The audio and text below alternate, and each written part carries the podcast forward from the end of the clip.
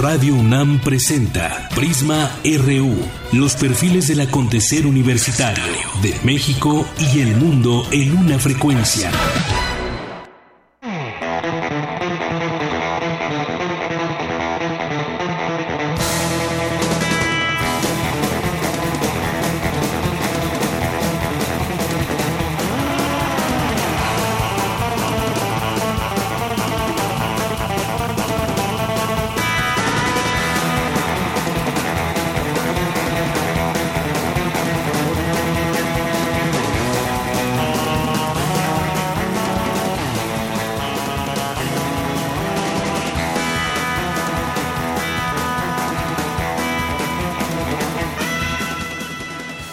Tardes, gracias por acompañarnos hoy aquí en Prisma RU de Radio UNAM en el 96.1 de FM. Muy movidos con este surf rock de Dick Dale que nació un día como hoy, 4 de mayo de 1937. Esta canción se llama Nitro y bueno, pues aquí elección de nuestro productor.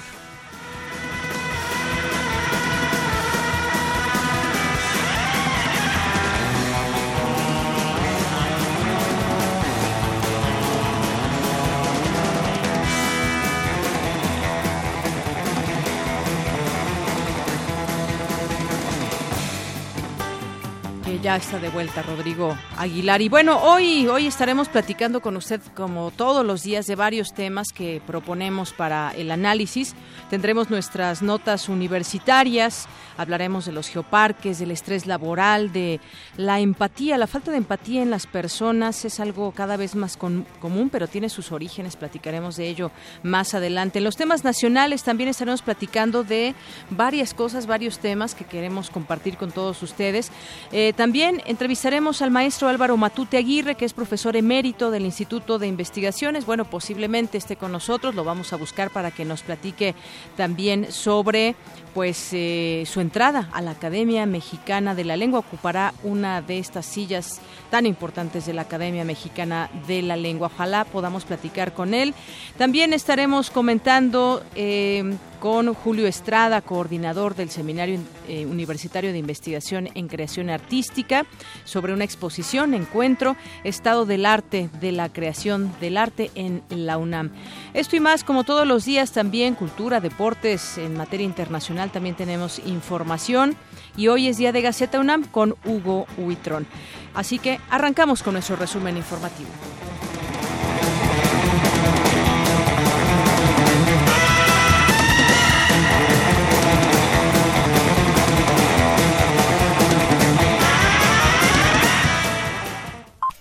Portada RU.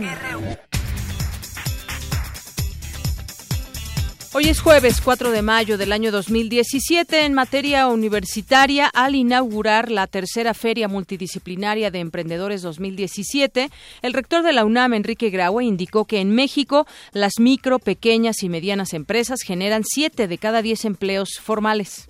Crear una cultura de emprendimiento vincularla con la generación de pequeñas y medianas empresas es indudablemente el camino que México debe seguir en los años por venir. Porque son las pequeñas y medianas empresas aquellas que detonan la creación de empleos y la generación de riqueza. De acuerdo al censo del 2014 del INEGI, contamos con más de 4.200.000 unidades económicas.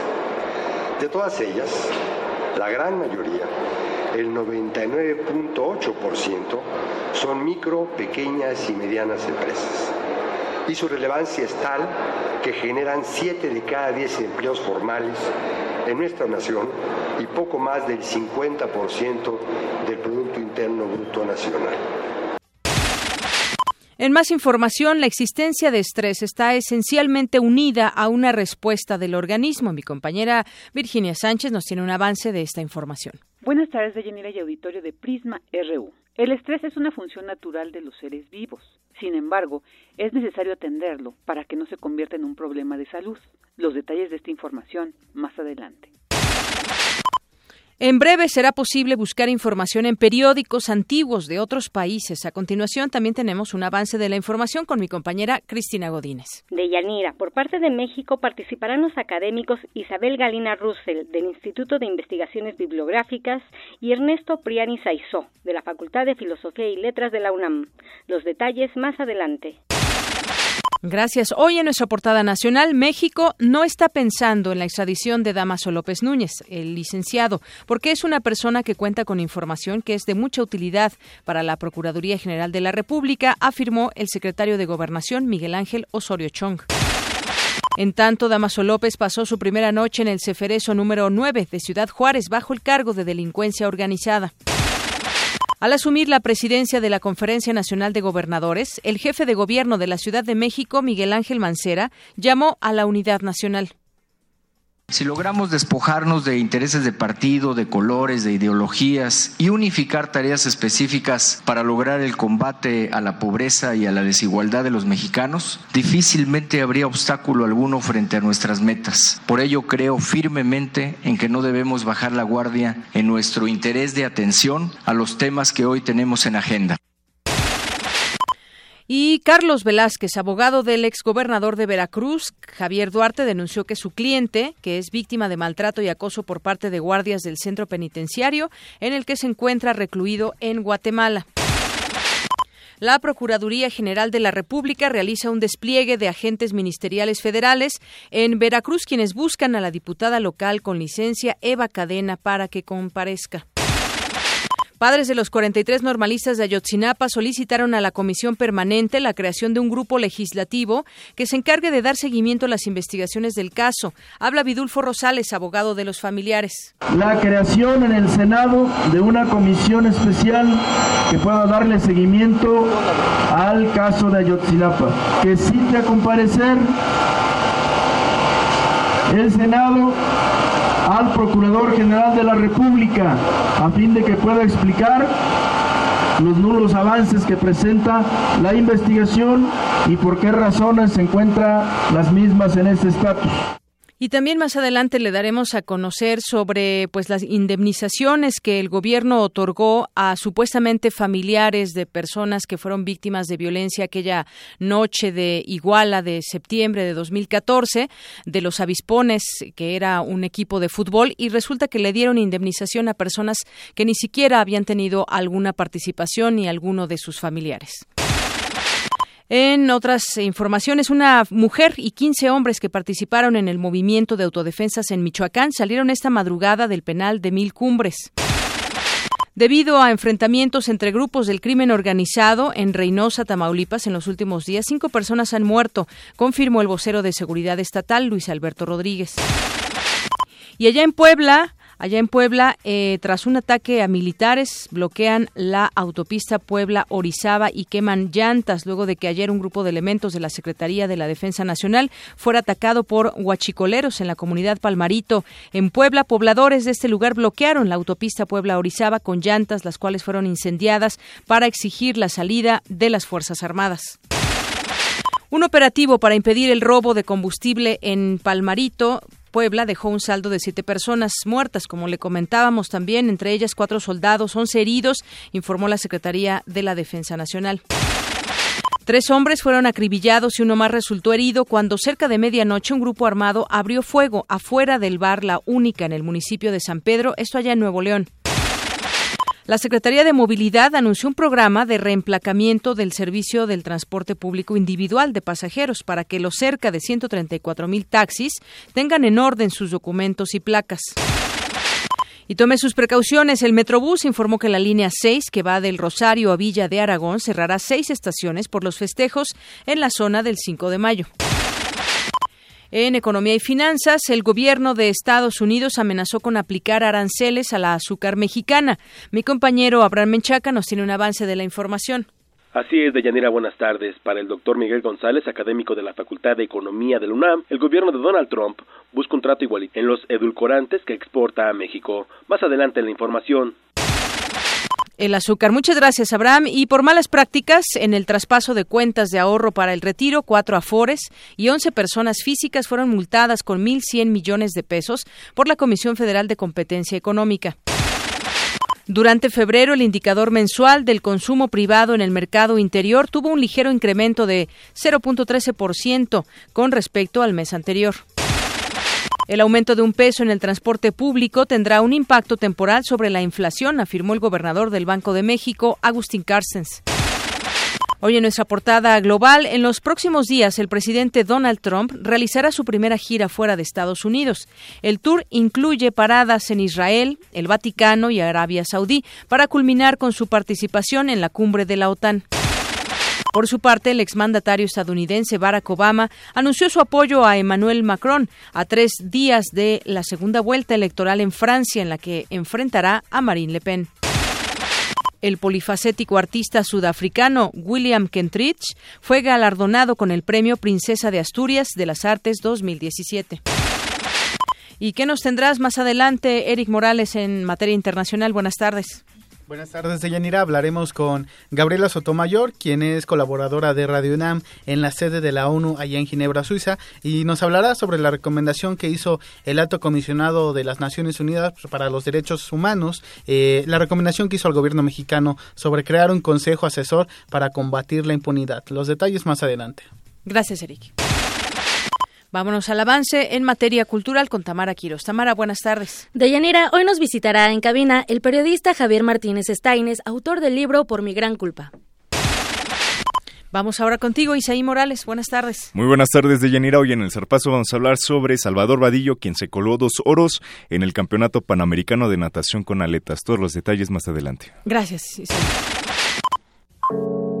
Campus RU.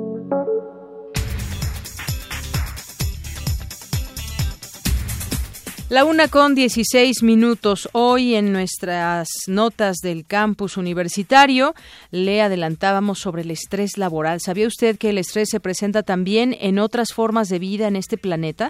Y hay varios tipos de él. Cuéntanos, mi compañera Virginia Sánchez nos tiene esta información. Adelante, Vicky. Buenas tardes, de Yanira y Auditorio de Prisma RU.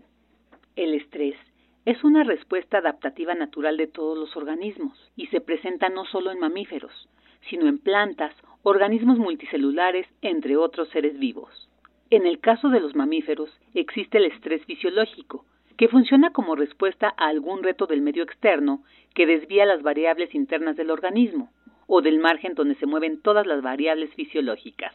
Así lo detalló la doctora Mariana Gutiérrez Mariscal, del Instituto de Biotecnología de la UNAM, Campus Morelos si hay algún reto, ya sea del medio externo o puede ser incluso interno, que le exijan al organismo salirse de este rango de funcionabilidad óptima, es cuando se desencadena una respuesta de estrés. Entonces, el estrés puede ser estrés fisiológico, en donde las variables, por decir un ejemplo, el volumen sanguíneo, ante un reto de estrés fisiológico, como sería una hemorragia, estamos perdiendo volumen sanguíneo y esto provoca una respuesta de estrés en donde los vasos sanguíneos se constriñen para evitar más pérdida de volumen sanguíneo. Eso sería un tipo de estrés fisiológico. Según datos de la Organización Mundial de la Salud, México es el país que ocupa el primer lugar a nivel mundial en estrés laboral, siendo la causa del 25% de los 75 mil infartos registrados anualmente. Esto responde a que también se produce el estrés psicológico, el cual describe el especialista. También hay otro tipo de estrés que es quizás con el que estamos más familiarizados por nuestra situación de vida urbana, etcétera, que sería el estrés psicológico, que es este tipo de estrés que no pone en riesgo inmediato nuestra sobrevivencia, es decir, si vivo estresada por el trabajo no significa forzosamente que en una hora me pueda pasar algo fatal, pero sí es un estrés, sí pone a mi organismo en alerta y sí puede provocar una respuesta a largo plazo que comprometa mi salud e incluso mi sobrevivencia. Gutiérrez Mariscal señala que la respuesta al estrés no se puede evitar, ya que tiene un valor adaptativo. Sin embargo, es importante dedicarle recursos y tiempo a la investigación básica en nuestro país para encontrar la forma en que el estrés pueda permanecer como respuesta adaptativa sin que se convierta en un problema de salud posterior, donde se genere una respuesta ante un estímulo donde no existe un riesgo real. Hasta aquí la información. Muy buenas tardes.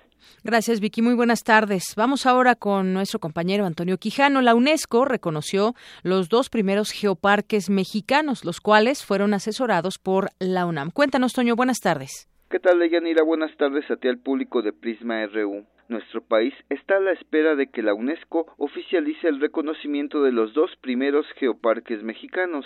Se trata de las propuestas asesoradas por la UNAM que se encuentran en la Mixteca Alta de Oaxaca y en la comarca minera de Hidalgo. Se espera que el Comité Ejecutivo de la UNESCO publique la lista oficial una vez que finalice su reunión este 5 de mayo. Habla el doctor José Luis Palacio Prieto, investigador titular C del Instituto de Geografía de la UNAM y coordinador del Comité Científico del Geoparque de la Mixteca Alta. Los geoparques, digamos, son un, enfoque o una estrategia que no solamente se trata de reconocer el patrimonio natural, en este caso geológico, geográfico, geomorfológico, es decir, la parte no viva de los ecosistemas, en donde México cuenta con un patrimonio muy destacado, pero se trata de una iniciativa que además de conservar o de proteger estos rasgos únicos a nivel mundial, permiten su aprovechamiento con fines de desarrollo local, un desarrollo sustentable local, tomando en cuenta que en muchas ocasiones estos geoparques se encuentran en zonas rurales y en ocasiones marginadas, como es el caso de la Mixteca. La estrategia de geoparques se convierte entonces en una alternativa de desarrollo local, en este caso en una comunidad que tiene poco desarrollo, que tiene una alta marginación, una población predominantemente indígena que se caracteriza también el territorio por una alta migración y una degradación de los recursos. Entonces, en ese sentido, el reconocimiento pues mundial con el que cuenta la Mixteca Alta en particular, pues le va a permitir contar con nuevas herramientas para su desarrollo, nuevas oportunidades de empleo, es decir, es un es un proyecto de conservación, pero también de aprovechamiento de los recursos en beneficio de la población local. Para conservar este reconocimiento, estos geoparques deben cumplir con una serie de recomendaciones. Estos geoparques, aunque ya están en funciones, son muy recientes. Entrar ahora en esta categoría de UNESCO no es un reconocimiento sin condiciones. Al contrario, tenemos una serie de recomendaciones que atender en ambos geoparques para que se garantice su buen funcionamiento. En este momento, la UNESCO consideró que en ambos geoparques existen las condiciones necesarias para ser considerado como un proyecto de geoparque en funciones, pero sí tenemos una serie de recomendaciones que necesitamos atender y que tenemos que desarrollar y consolidarlas durante los últimos cuatro años, porque en cuatro años esta designación tiene que volver a evaluarse. El geoparque se evalúa cada cuatro años. Cabe destacar que el asesoramiento de la UNAM ha sido fundamental, pero serán las comunidades las que tendrán que autogestionar su manejo. Es también yo creo que un gran logro para la universidad haber sometido estos dos, por primera vez en la historia, haber sometido dos proyectos, que la UNAM esté detrás y que los dos proyectos hayan sido aceptados. El trabajo de los institutos y de la UNAM está más encaminado a la parte académica, a la parte científica. En todo geoparque hay un componente académico y científico. La UNAM está detrás de ellos. El componente turístico, si bien puede colaborar, no está exactamente en sus funciones. Yo entiendo que tanto el Instituto de Geofísica como el Instituto de Geografía seguirán asesorando a estos dos geoparques y la intención principal, en el, en el caso al menos de, de la Mixteca Alta, es que en los próximos años el geoparque sea absolutamente autogestionado por las comunidades indígenas con una asesoría científica básicamente de la, del Instituto de Geografía. De Yanira Auditorio, hasta aquí mi reporte. Buenas tardes. Gracias, Toño. Muy buenas tardes. Vamos ahora con Ruth Salazar, que nos tiene información sobre la empatía. La falta de empatía en las personas es algo cada vez más común, pero tiene sus orígenes. Cuéntanos, Ruth. Muy buenas tardes. ¿Qué tal, Deyanira? Buenas tardes. Esta es la información. Un equipo de psicólogos de la Universidad de Cambridge realizó un experimento de psicología social para poner a prueba la teoría de que la empatía de un individuo influye en su comportamiento. Es decir, que las personas que hacen el bien lo hacen impulsados por la empatía. Esta investigación es un primer paso para entender por qué algunas personas pueden o no ayudar a un semejante en peligro. María Montero, académica de la Facultad de Psicología de la UNAM, explica por qué algunas personas no pueden sentir empatía. Que la gente no pueda responder ante el sufrimiento de los otros implicaría una disfunción de la persona que observa el sufrimiento. Definitivamente nosotros como seres humanos respondemos, tenemos un área cortical frontal funcional, respondemos al sufrimiento como respondemos a la alegría. La empatía es el resultado de factores biológicos y la educación. Es una habilidad que se puede mejorar con el desarrollo, el aprendizaje y la práctica. La especialista nos detalla el proceso de formación. La empatía sí se aprende como muchos de nuestros patrones de socialización. Cada ser humano tiene cierta capacidad empática porque cada ser humano se desarrolló dentro de un seno familiar y pasó por el proceso de socialización que no termina hasta que se muere. La empatía se divide en dos componentes. María Montero expone cuáles son y cómo funcionan. Hay dos componentes de la empatía, uno es el emocional y el otro es el cognitivo. El que, por ejemplo, nosotros veamos a una gente sufriendo, la capacidad empática nos permitiría conmovernos con su sufrimiento o tratar de ayudarlo si está en nuestras posibilidades. El estudio de Cambridge fue dirigido por Richard Belén, un estudiante de doctorado, y el profesor Simon Baron Cohen director del Centro de Investigación del Autismo. Hasta aquí el reporte de Llanera. Buenas tardes. Gracias, Ruth. Muy buenas tardes. Prisma RU. Un programa con visión universitaria para el mundo. Para nosotros, tu opinión es muy importante. Síguenos en Facebook como Prisma RU. Nacional RU.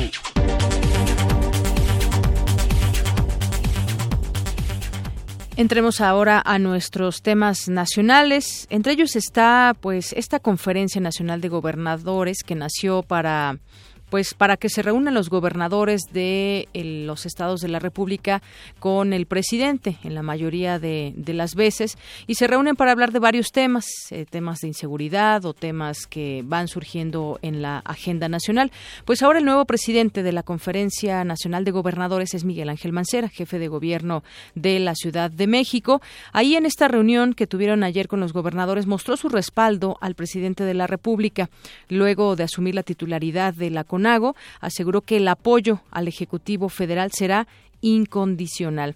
Eh, sus palabras fueron, señor presidente de los Estados Unidos mexicanos, está usted, esté usted seguro de que en todo lo que construyamos en los consensos con su gobierno encontrará usted el apoyo incondicional de la CONAGO. Estamos claros de que este trabajo coordinado es indispensable para el fortalecimiento de nuestro querido México. Así fue como en su turno, que le tocó como presidente de la CONAGO a Miguel Ángel Mancera. El anterior fue Graco Ramírez, me parece. Y bueno, pues como le decía, estas reuniones que muchas veces eh, las reuniones son en diferentes lugares de, la República Mexicana. Se, se, reúnen los gobernadores bajo estrictas medidas de seguridad y platican de varios temas. Pero de ahí a las acciones, pues yo lo que he dado seguimiento, pues resta mucho. Ahora se tomó el tema de la inseguridad, por ejemplo, en el discurso del presidente dijo que en algunos estados la violencia está como en el pasado.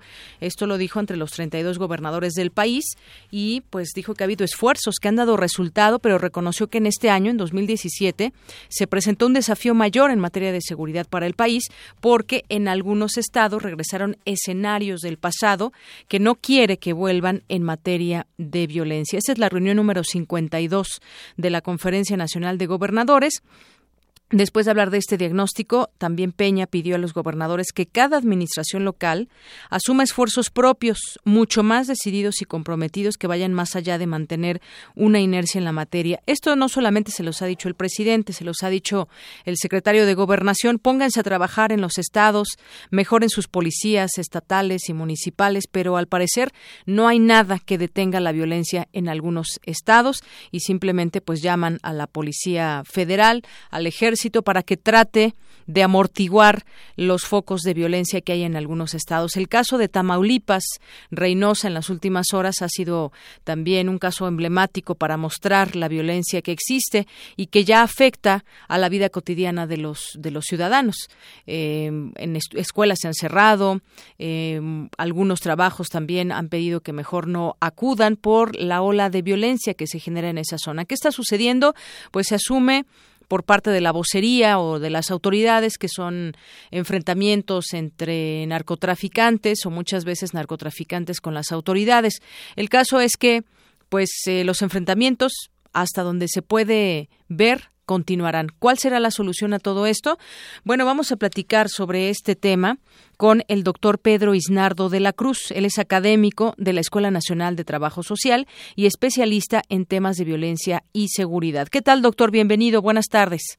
Buenas tardes, muchas gracias por la invitación. Un saludo a su audiencia, a la orden. Gracias. Bueno, yo decía que la CONAGO se reúne y que ayer el presidente hablaba de que en algunos estados la violencia está como en el pasado y poníamos como ejemplo el caso Tamaulipas, Reynosa en las últimas en los últimos días, pero ha habido también otros estados y otros municipios en donde la violencia pues sí ha resurgido como del día y reconoce el propio presidente y les dice además a los gobernadores que pues ya se pongan a trabajar que debe haber esfuerzos y yo agregaba que pues las policías eh, locales tanto estatales como municipales pues todavía les falta mucho por trabajar en, varios estados.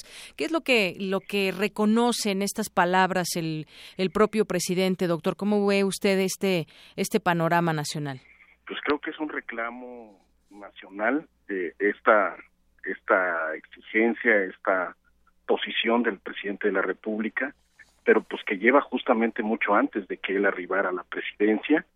Ahora, pues eh, justamente los diagnósticos ofrecen pues nada eh, alentadores escenarios sobre no solamente sobre el dominio de la del sistema político y el sistema de justicia para lograr revertir los niveles de incidencia de criminalidad y de enraizamiento eh, del narcotráfico en las estructuras institucionales del país, sino que además ofrece eh, pues una cotidianidad mucho más crítica, mucho más eh, brutal, mucho más delicada para la convivencia y las expectativas de la sociedad. Y en ese sentido creo que el, el, panorama pues es más desalentador en términos de que hasta dónde la clase política gobernante tiene claridad de el rumbo que debe tomar esta situación, de cuáles son las estrategias eh, que pueden revertir eh, con mayor eficacia esta dinámica y sobre todo pues el nivel de consensos que supuestamente es capaz de generar un gobierno que ya está en su etapa final, final.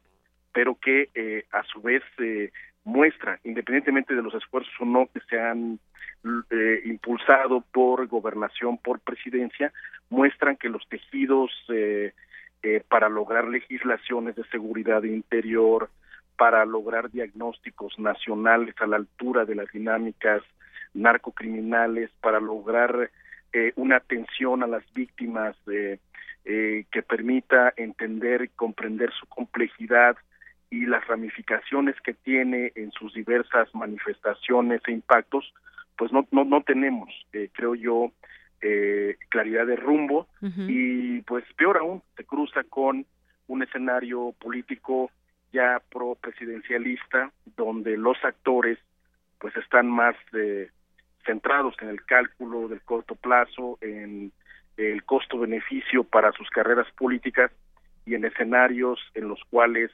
eh, se está buscando eh, pactar alianzas más que en responder a dinámicas y a problemas fundamentales como los que usted refiere justo eh, en el anterior segmento. Así es, y, y es que como usted bien dice, no hay claridad en el rumbo. Eso es algo, algo preocupante. Los estados, sus gobernadores, quiere decir que no trabajan adecuadamente, porque no solamente lo ha dicho el presidente, lo ha dicho en su momento y varias veces el secretario de Gobernación. ¿Cómo lograr que los estados tomen eh, pues tomen cartas en el asunto de la seguridad y que realmente podamos eh, ver cifras ahora que varios estados cambiaron de gobernador.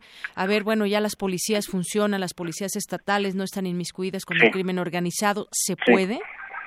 Eh, yo creo que se puede, pero estamos aún muy distantes de lograrlo, de alcanzarlo y de visualizarlo, porque implica una eh, impronta, una capacidad de liderazgo auténtico, un compromiso que sí parta de la presidencia, que sí parta de las estructuras de gobierno locales y, estatales, con eh, gobernadores que ofrezcan compromisos, diagnósticos y estrategias que logren involucrar a los gobiernos eh, municipales, pero a su vez a eh, estructuras y dinámicas de participación ciudadana, de denuncia y sobre todo de eh, reducción radical de los niveles de corrupción e impunidad que, que hoy estamos visualizando, pues están en cada uno de los filtros, en cada uno de los eh, escenarios en donde se ejerce el poder en nuestro país.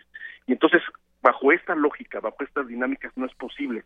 Yo no lo veo en, en los primeros años eh, que tenemos eh, por delante, pero sí, tal vez, si logramos una una presidencia de la República, independientemente de quién llegue, que logre hacer una convocatoria franca, una rendición de cuentas del ejército de qué es lo visual, ha visualizado en estos 10 años, las corporaciones policiales y los sistemas de inteligencia, hasta dónde están las cosas en el nivel de enraizamiento de la narcoeconomía, la narcopolítica nacional y una pues, eh, capacidad de involucrar los aprendizajes, las estrategias que organizaciones sociales han dado cuenta eh, en materia local y en materia regional de lo que sí se puede hacer con las comunidades, con credibilidad, con capacidad de liderazgo y sobre todo con diagnósticos que involucren los intereses, las expectativas y el conocimiento de causa de los problemas a nivel local. Así es. Bueno, pues es que justamente esa es la tarea de, de, pues de una presidencia, pero también de los de los estados. Pensemos en los gobernadores que esa, saben que es su tarea deben de, de revertir estas cifras a través de programas o como ellos planeen su gobierno, pero no hay quien les revise esa tarea. Parecería que pues siempre se queda en buenos en buenos eh, deseos, en metas que pueden alcanzar y que cuando llegan sus informes de gobierno incluso las maquillan. Es lo que hemos visto, maquillan cifras y pues así nos seguimos en, en los años. Habrá que pues repensar justamente esto y quien llegue eh, eventualmente en 2018 a la presidencia, pues tome en cuenta todo ello, aunque ya han pasado muchos años y de pronto pues vemos que hay una violencia incontenible en el país, doctor. Creo que es así, hay ausencia de realismo, capacidad de convocatoria, credibilidad en lo que se está haciendo, capacidad de articular todos los esfuerzos virtuosos que, que sí se están empujando de manera aislada y sobre todo eh, liderazgo. Eh, hay una gran ausencia de liderazgo en todas las esferas y en la medida en que haya sombra, haya evidencia, haya un sistema político que no esté a la altura de esta realidad, pues eh, seguiremos acompañados y seguirá profundizándose el nivel de, eh, pues yo diría, de, de delicada incapacidad para enfrentar la dinámica de la violencia y la narcocriminalidad de nuestro país. Así es. Doctor, un gusto platicar con usted aquí en Prisma RU en los micrófonos de Radio UNAM. Encantado, ojalá haya sido productivo para su audiencia y sus órganos. Claro que sí. Gracias, doctor.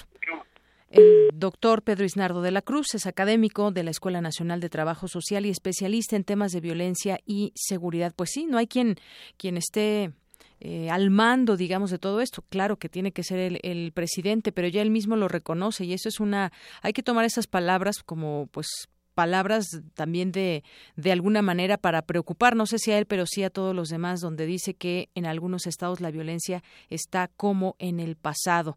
Y los estados o los gobernadores se reúnen en esta conferencia, se toman fotos, dicen algunos discursos, pero ¿cuál es la revisión que tendrán en la siguiente, en la siguiente reunión de CONAGO? ¿Qué van a decir? ¿Van a, ¿Será que los gobernadores digan, a ver, yo en mi estado ya hice estas cosas, tú qué hiciste en el tuyo? Eso realmente se tendría que discutir, pero no pasa, simplemente llevan ahí, ahí algunos discursos escritos, platican, dialogan, se despiden y cada uno vuelve a ir a sus estados. Lo que está pasando, lo que pasó en Puebla en esa carretera que indignó lo que le sucedió a esta familia eh, que iba en la carretera, ya se habían mm, denunciado varios o muchos asaltos en esa zona. Las autoridades no hicieron nada, no hay cámaras, no pusieron cámaras nuevas en ese lugar. Hay vías por donde los asaltantes, los criminales pueden escapar, como en esta ocasión que mataron a un bebé de dos años, violaron a dos mujeres y también, pues bueno, esa fue una, una situación por tomar solamente un ejemplo de lo mucho que puede suceder ya hasta que pues las cosas están que ya no aguantan en algunos estados, pues es cuando de pronto dicen, pues sí, vamos a tratar de, de, de ayudar en ese sentido. Prisma RU. Queremos conocer tu opinión. Síguenos en Twitter Twitter como arroba PrismaRU. Bien, pues ahora vamos a platicar, vamos a platicar con el maestro Álvaro Matute Aguirre, él es profesor emérito del Instituto de Investigaciones Históricas y académico de la Facultad de Filosofía y Letras de la UNAM. Maestro, bienvenido a este espacio de Prisma RU aquí en Radio UNAM. Encantado de estar con ustedes. Bueno, pues tiene una gran trayectoria, maestro, licenciado, maestro y doctor en Historia por la Universidad Nacional, investigador emérito del Instituto de Investigaciones Históricas, decía yo, profesor de la Facultad de Filosofía y Letras, miembro de la Academia Mexicana de la Historia desde 1998, donde ocupa el sillón 11, fue integrante de la Junta de Gobierno de la UNAM entre los años 1999-2009, investigador emérito del Sistema Nacional de Investigación, Investigadores del Consejo Nacional de Ciencia y Tecnología. Y bueno, pues su trabajo ha sido enfocado a la historia política y cultural de la Revolución Mexicana, historiografía mexicana, José Vasconcelos y sobre teoría y filosofía de la historia.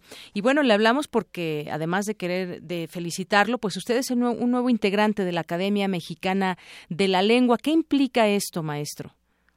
Bueno, de, entrada implica eh, mi asistencia a las reuniones, mi participación en ellas y dentro de unos seis meses más o menos la presentación de mi discurso inaugural.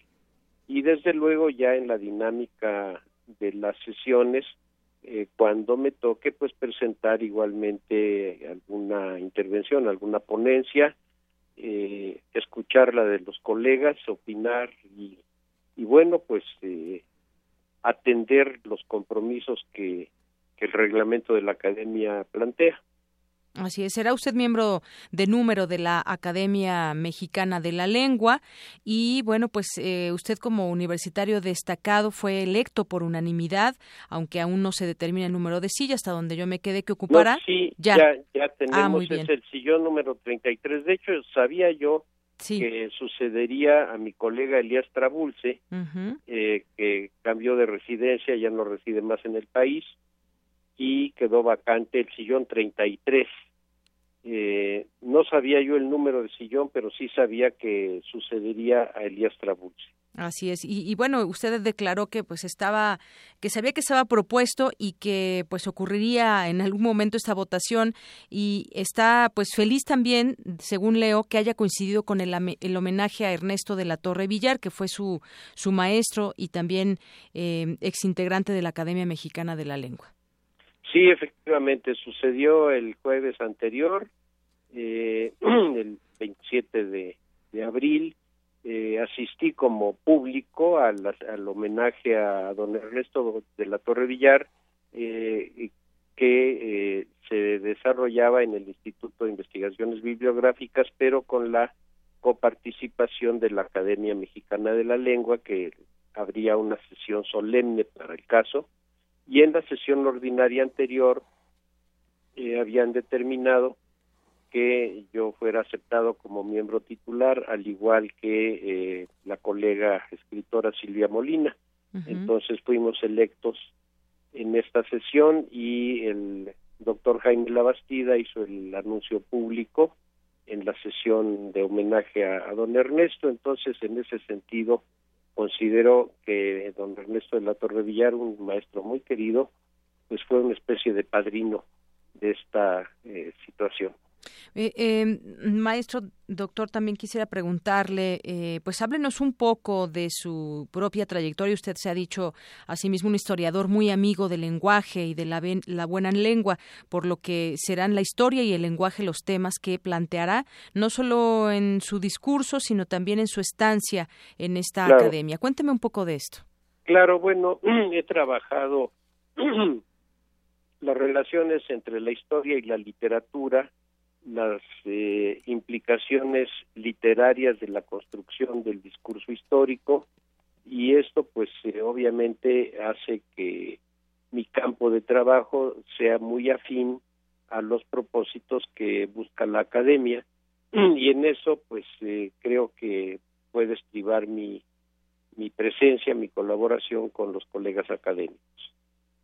Muy bien. Bueno, pues no me resta más que felicitarle una vez más, eh, maestro Álvaro Matute Aguirre, y pues seguiremos esta trayectoria también ahora desde este lugar. ¿Algo más que desea agregar? Bueno, pues que me encanta hablar para Radio Universidad, de la que fui colaborador hace ya casi un, bueno, no hace, hace 50 años.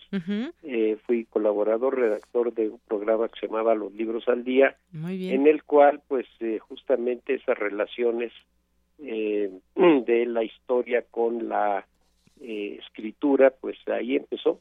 Y bueno, en ese sentido, pues también a Radio UNAM le toca un poco este nombramiento. Pues un honor. Pues muchas gracias, maestro. Gracias a ustedes, muy buenas tardes. Hasta luego, buenas tardes. El maestro Álvaro Matute Aguirre, profesor emérito del Instituto de Investigaciones Históricas y académico de la Facultad de Filosofía y Letras de la UNAM y este nuevo nombramiento.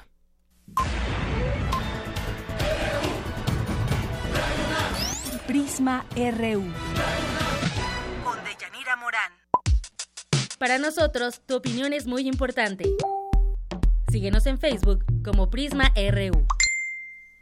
Bien, y otra de nuestras notas nacionales para comentar con ustedes. El próximo martes se llevará a cabo el segundo debate entre los candidatos a gobernar el Estado de México y eh, pues en algunos medios se siguen preguntando quién ganó el debate y cómo van los números, a quién le están beneficiando los porcentajes de supuest- de votaciones que podrían darse en próximas fechas.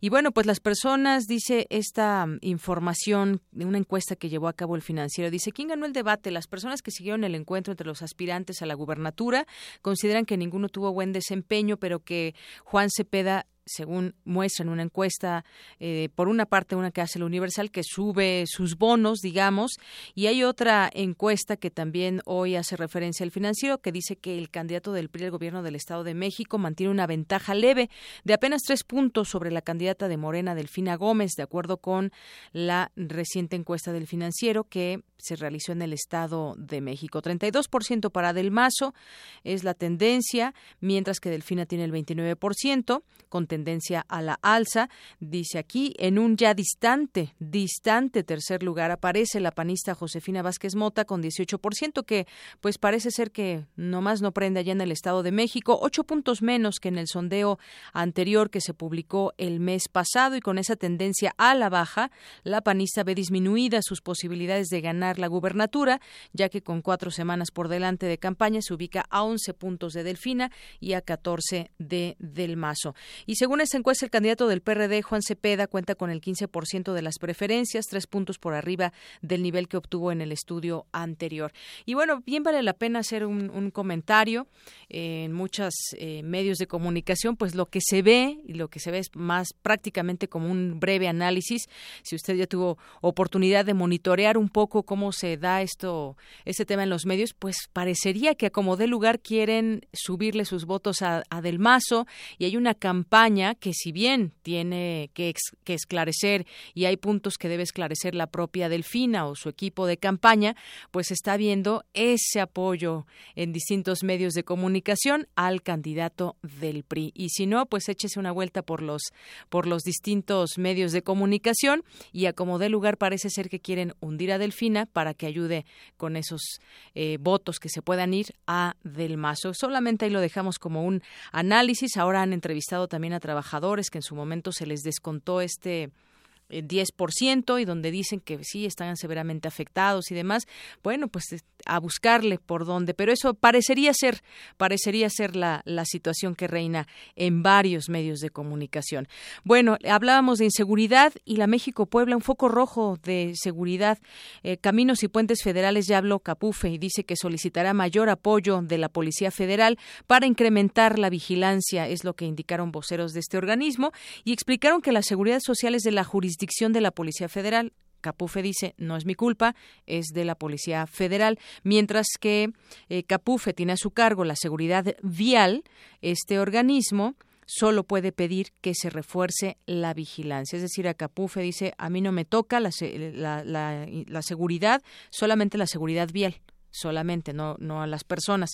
Sin embargo, entre organizaciones de transportistas se destacó que se trata de un tramo carretero en donde desde hace tiempo se cometen delitos constantemente y se han encendido focos rojos, ya que hay espacios y facilidad para que la delincuencia entre y salga rápidamente de la autopista federal, escapando por vías municipales y estatales, eludiendo el sistema de videovigilancia en donde retenes de malhechores disfrazados de policías sorprenden a los automovilistas y camioneros y en donde la descoordinación y polémica respecto de las jurisdicciones favorecen al delincuente. Terrible que esta descoordinación entre autoridades esté desafortunadamente dando paso a estos delincuentes que están ahí por lo menos en esta zona que ya se da a conocer. Y bueno, pues seguimos desafortunadamente en estos temas de violencia. El cártel Jalisco tiene ya la mayor presencia en el país. En siete años, eh, dice esta nota, lo que era inicialmente un grupo de sicarios que servía a Ignacio Coronel Villarreal para enfrentar al cártel de Sinaloa, ya se transformó en el cártel Jalisco Nueva Generación, la organización con mayor presencia en el país en ese momento. El Universal hace una eh, una investigación al respecto e incluso pues eh, da a conocer cómo ya están bajando el precio de las drogas. Los grupos delictivos quieren ampliar su mercado y por ello han bajado el precio de la droga. Se está produciendo mucho más lo que significa generar más adictos porque la droga pues es más barata. Fuentes consultadas señalaron que la unión entre las organizaciones que dirige mm, Damaso López Núñez y Nemesio Ceguera habría impulsado su presencia y la producción de drogas sintéticas en zonas como Michoacán, Sinaloa, Jalisco, Nayarit, Colima, Guerrero, Oaxaca y Guanajuato, ya que grupos como los Caballeros Templarios o la familia michoacana han sido desarticulados y sus territorios se han convertido en zonas de disputa con los capos del Golfo y de Sinaloa. Así más o menos está el panorama, lo que dan a conocer las propias autoridades, lo que se conoce de cómo se van ampliando o van cambiando las estrategias o van cambiando el número de personas que se incluyen en uno u otro cártel. Una con cincuenta. Prisma RU. Un programa con visión universitaria para el mundo. Queremos conocer tu opinión. Síguenos en Twitter como arroba PrismaRU. Arte y cultura.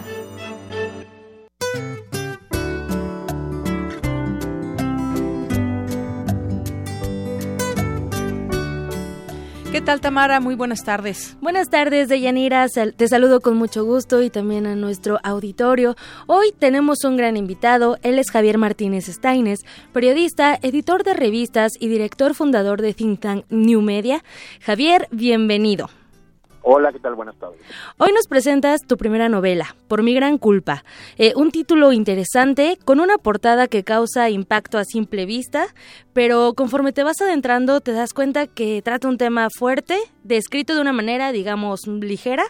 Y por favor, cuéntanos un poco del cuerpo del texto para, que, para entrar en, en información con nuestro auditorio. Claro que sí, mira, muchísimas gracias por este, muchísimas gracias por este tiempo con tu audiencia. El, la, novela, digamos, se gestó desde hace muchos años con, con la idea de abordar este tema que tristemente pues son eh, sigue vigente. El, no quiero revelar mucho, pero digamos que hay dos este, acontecimientos fundamentales a lo largo de la novela que transforman de una manera eh, triste la vida de niño y de una niña que están justamente en ese proceso de transformación tan difícil que es el paso de la niñez a la adolescencia, ¿no? Digamos, el, el, arranque de la pubertad.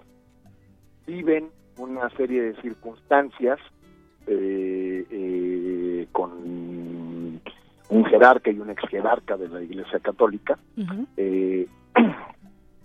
que transforman mucho su vida y la novela yo la abordo de una manera ligera, primero porque es un tema muy duro y creo que no hay otra manera de poderlo eh, de poderlo abordar.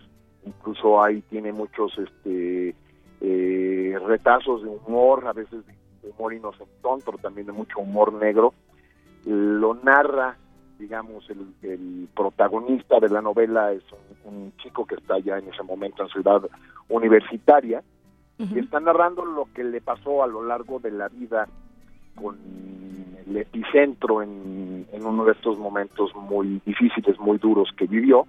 Pero creo que lo importante, más allá del suceso eh, eh, eh, que les transforma la vida, es más bien, digamos, la, la, la, gran línea de la novela es, es poner a la culpa realmente como el eje central y como el verdadero protagonista del libro, porque, pues muy a tono con nuestra tradición judío-cristiana, pues nos revuelve mucho de lo que vivimos este tormento de la culpa, es decir, hay, hay un momento donde, donde pues, la gente muy joven, sobre todo, eh, no sabe cómo abordarlo, sobre todo si está, digamos, en el seno de una familia muy conservadora, con valores rígidos y además de todo, eh, tiene, digamos, como segunda congregación social un colegio eh, católico, entonces, todo lo que pueda decir o, señalar alrededor de lo que vive, pues es un tema que altera mucho el status quo de esa familia, de ese colegio, y creo que es algo donde se puede reflejar tristemente mucha gente en este país. Claro, no vamos a revelar de quién es la culpa, no lo vamos a hacer, eh, pero sin duda, como lo mencionas, la infancia también es una etapa fundamental en la vida de un individuo, ¿no? Porque lo que experimentemos nos determina como adultos y bien mencionas, la familia juega un papel muy importante tanto en nuestros hábitos como en nuestras creencias. Así es.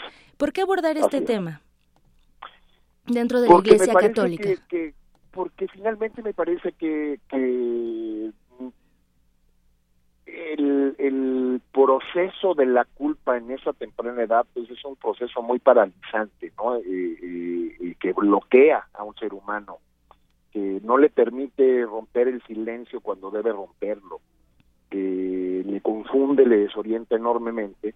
Y además es un proceso de muchísima soledad, es decir, es un proceso donde la gente se siente muy poco acompañada y me parece que en este tema donde pueden intervenir, digamos, estos abusos eh, físicos o emocionales por parte de quien teóricamente es un líder espiritual, eh, eh, complica de una manera brutal las cosas, ¿no? Y, desgraciadamente es algo que, que vivimos desde, pues desde que somos una nación así como en muchos otros lados del mundo, y pareciera, aunque hoy se hable más, pareciera un problema no superado.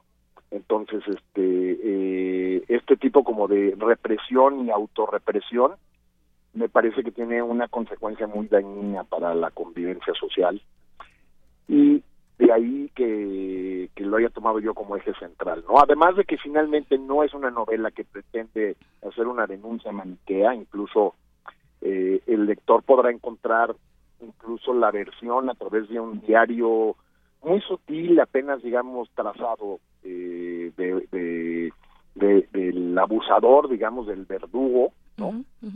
Para tratar de entender y escudriñar un poquito qué puede pasar por la mente de estas personas que cometen un delito, porque finalmente es un delito, pero qué puede pasar sobre su cabeza, es decir, qué es lo que qué es lo que les atormenta. Claro.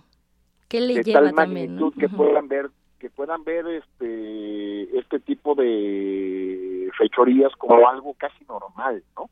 Así es. Entonces, este, ahí, ahí es justamente donde yo trato de concentrarme, ¿no? Es decir, en, en, en entender toda esta serie de desafíos alrededor del tema, más que simplemente un señalamiento. Yo creo que periodísticamente se ha abordado el tema crecientemente, hay estadísticas, hay datos, hay ciertas escuelas, pero a, mí yo sentía que, que la novela me permitía una manera muchísimo más humana, mucho más íntima de contar la historia, ¿no? Son hechos reales los ocurridos en la novela, claramente eh, el mundo de los personajes y, y, las anécdotas y parte de la historia pues son totalmente noveladas, pero los hechos son reales.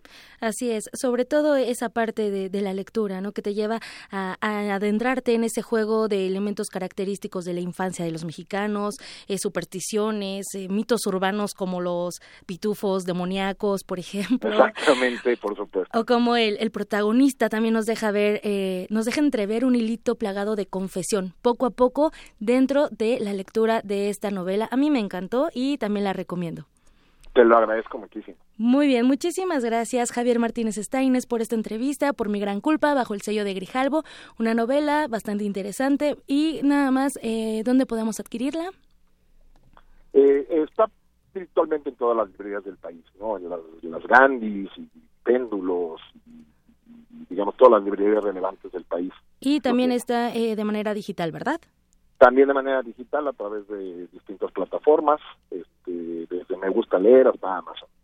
Muy bien. Muchísimas gracias, Javier Martínez, por esta entrevista y mucho éxito con esta nueva novela. Gracias a ti. Un honor estar en tu programa y muchas felicidades. Gracias. Deyanira, eh, por hoy me despido y les deseo una excelente tarde. Eh, hablamos con Javier Martínez Steines, autor de Por mi gran culpa, eh, una novela que aborda el tema de pederastía. Muy bien, muchas gracias Tamara. Prisma RU.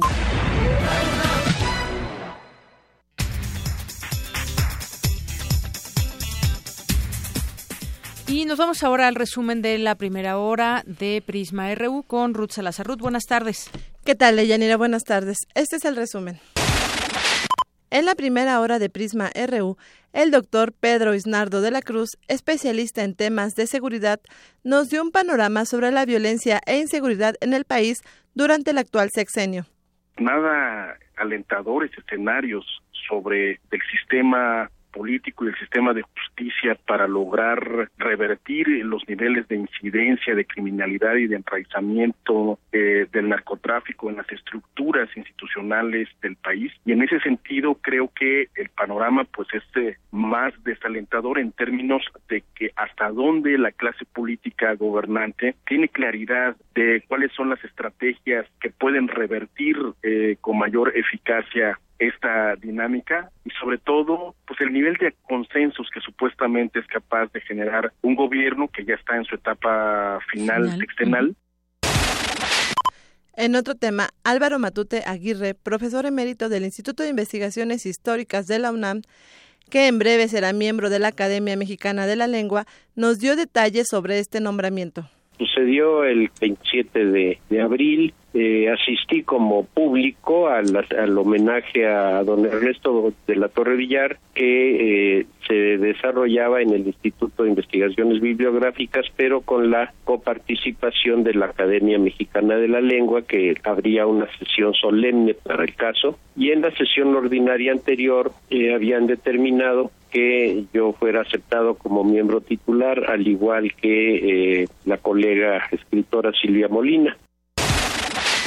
Quédense con nosotros. En la segunda hora de Prisma RU hablaremos con Julio Estrada, coordinador del Seminario Universitario de Investigación en Creación Artística, sobre la exposición Encuentro, Estado del Arte de la Creación del Arte en la UNAM. Hasta aquí el resumen de Yanira. Buenas tardes. Gracias, Ruth. Muy buenas tardes. Vamos a hacer una pausa. Son las 2 de la tarde con un minuto. Regresamos. Prisma RU.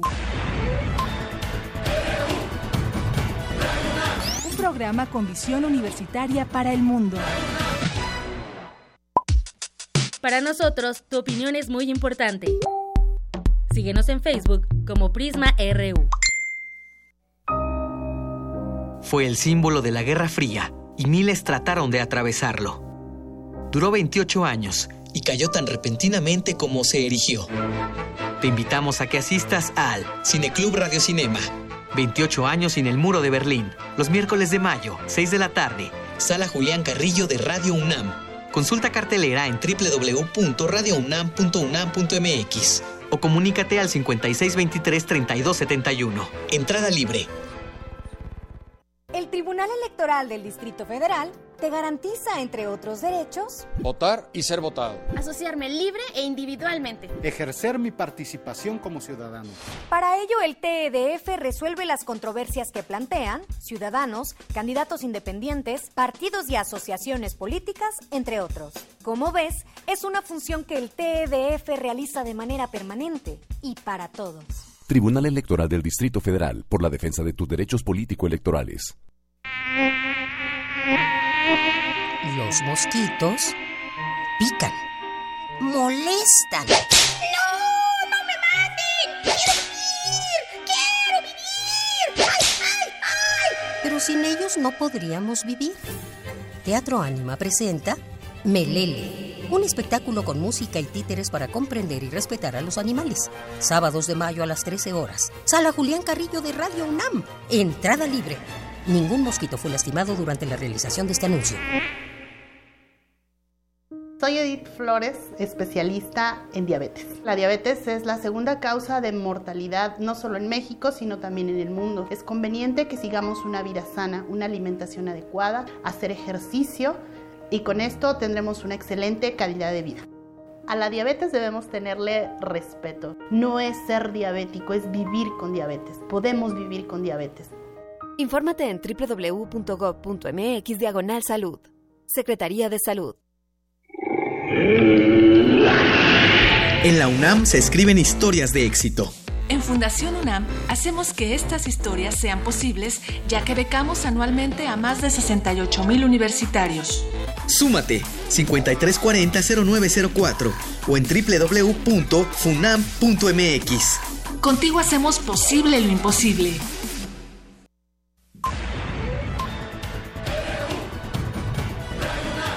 Prisma RU.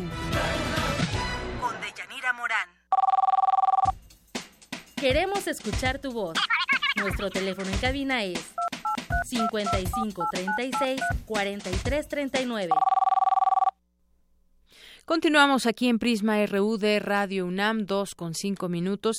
Gracias a las personas que nos escriben a través de redes sociales, como, como Marta Avaloscue, a Cepe David Álvarez, a Tosco de la Torre eh, y a Petger Black, también a Andrea González, y por aquí también a, no podía faltar Iquetecuani, el Zarco Iquetecuani, que nos escribe siempre. Ernesto Flores Díaz, José Luis Sánchez también, que nos escriben por aquí. Mario de Jesús, Javier Martínez Steines, que es el escritor que acaba de entrevistar Tamara. ¿Quién más está por aquí? Brenda Jennifer, Martín Garín, entre otras personas, Luis Raúl González, Muchos saludos a todos ustedes que nos escriben y que nos siguen a través de nuestras redes sociales.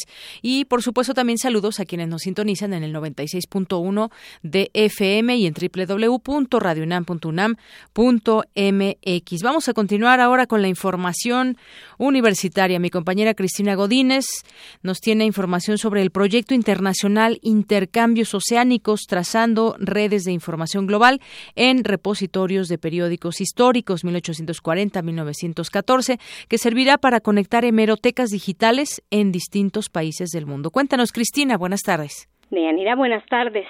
Realizar la búsqueda de información en periódicos antiguos que pertenecen a distintos acervos y países muy pronto será posible gracias al apoyo internacional Intercambios Oceánicos trazando redes de información global en repositorios de periódicos históricos 1840-1914. En esta labor por parte de México participan los académicos Isabel Galina Russell del Instituto de Investigaciones Bibliográficas y Ernesto Priari Saizó de la Facultad de Filosofía y Letras de la UNAM. Escuchemos a la doctora Isabel Galina Russell. Cómo funciona la convocatoria es que se reúnen distintas agencias de financiamiento de todos los países que están participando. En el caso de México fue a través de CONACIT y entonces así se puede eh, reunir un grupo de investigadores internacionales, todos con sus propias agencias de financiamiento, pero bajo un mismo proyecto. Entonces todos los proyectos fueron dictaminados primero localmente y luego a nivel internacional. En total fueron 14 proyectos los que fueron elegidos, dos de México. Estamos participando nueve instituciones de alrededor del mundo y la idea es hacer trabajo de minería de datos para ir este, explorando estos corpus históricos. La idea es conectar hemerotecas digitalizadas a través del uso de métodos computacionales, explica la investigadora. Yo creo que en particular la participación de México es muy importante porque somos el único corpus en español. Entonces, también la aportación lingüística y cultural que podemos dar a este estudio me parece muy importante. Eh, me gustaría añadir que estamos participando a través de la Hemeroteca Nacional Digital de México. Esos son los periódicos históricos que van a estar participando. El proyecto tiene una duración de dos años, al final de los cuales se organizará un congreso en donde todos los participantes presentarán sus resultados. Deyanira, este es mi reporte. Buenas tardes. Gracias, Cristina. Muy buenas tardes. Vamos ahora con mi compañero Abraham Menchaca. La tensión comercial, la tensión entre México y Estados Unidos no termina. Ahora el pleito es por el azúcar. Cuéntanos, Abraham. Buenas tardes. ¿Qué tal, Deyanira? Buenas tardes. El gobierno de Estados Unidos amagó con imponer aranceles de hasta 44% a las importaciones de azúcar originaria de México si los gobiernos de ambos países no llegan a un acuerdo antes del 5 de junio. La Secretaría de Economía informó que está en la mejor disposición de llegar a una solución negociada que vele por los intereses de los productores y exportadores mexicanos. Para el doctor Miguel González, académico de la Facultad de Economía de la UNAM, el gobierno de Donald Trump busca un trato igualitario en los edulcorantes que exporta a México.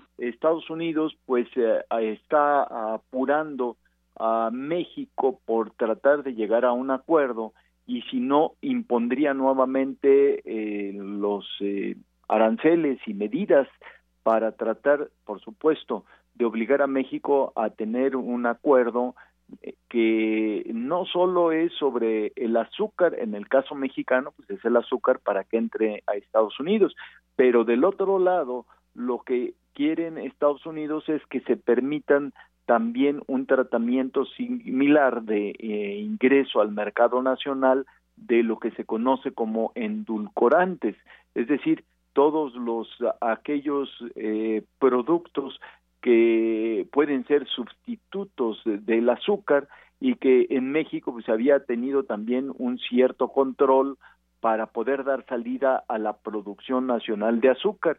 Y bueno, ahora que tenemos excedentes, pues el problema está en ubicarlos en Estados Unidos y Estados Unidos pues quiere lo que podría llamarse un trato eh, simétrico es decir, igualitario, para poder tener entonces una libertad de intercambio. De Yanira, el investigador refirió que el tema del azúcar se enmarca en la incertidumbre de cuándo puede comenzar la renegociación del Tratado de Libre Comercio con América del Norte. Y sobre todo porque México ya ha puesto más o menos claro qué es lo que le interesa renegociar en el Tratado de Libre Comercio y al final de cuentas no sabemos qué es lo que quiere Estados Unidos. Lo he estado dando de manera bastante informal y por goteo qué es lo que gustaría le gustaría a Estados Unidos renegociar.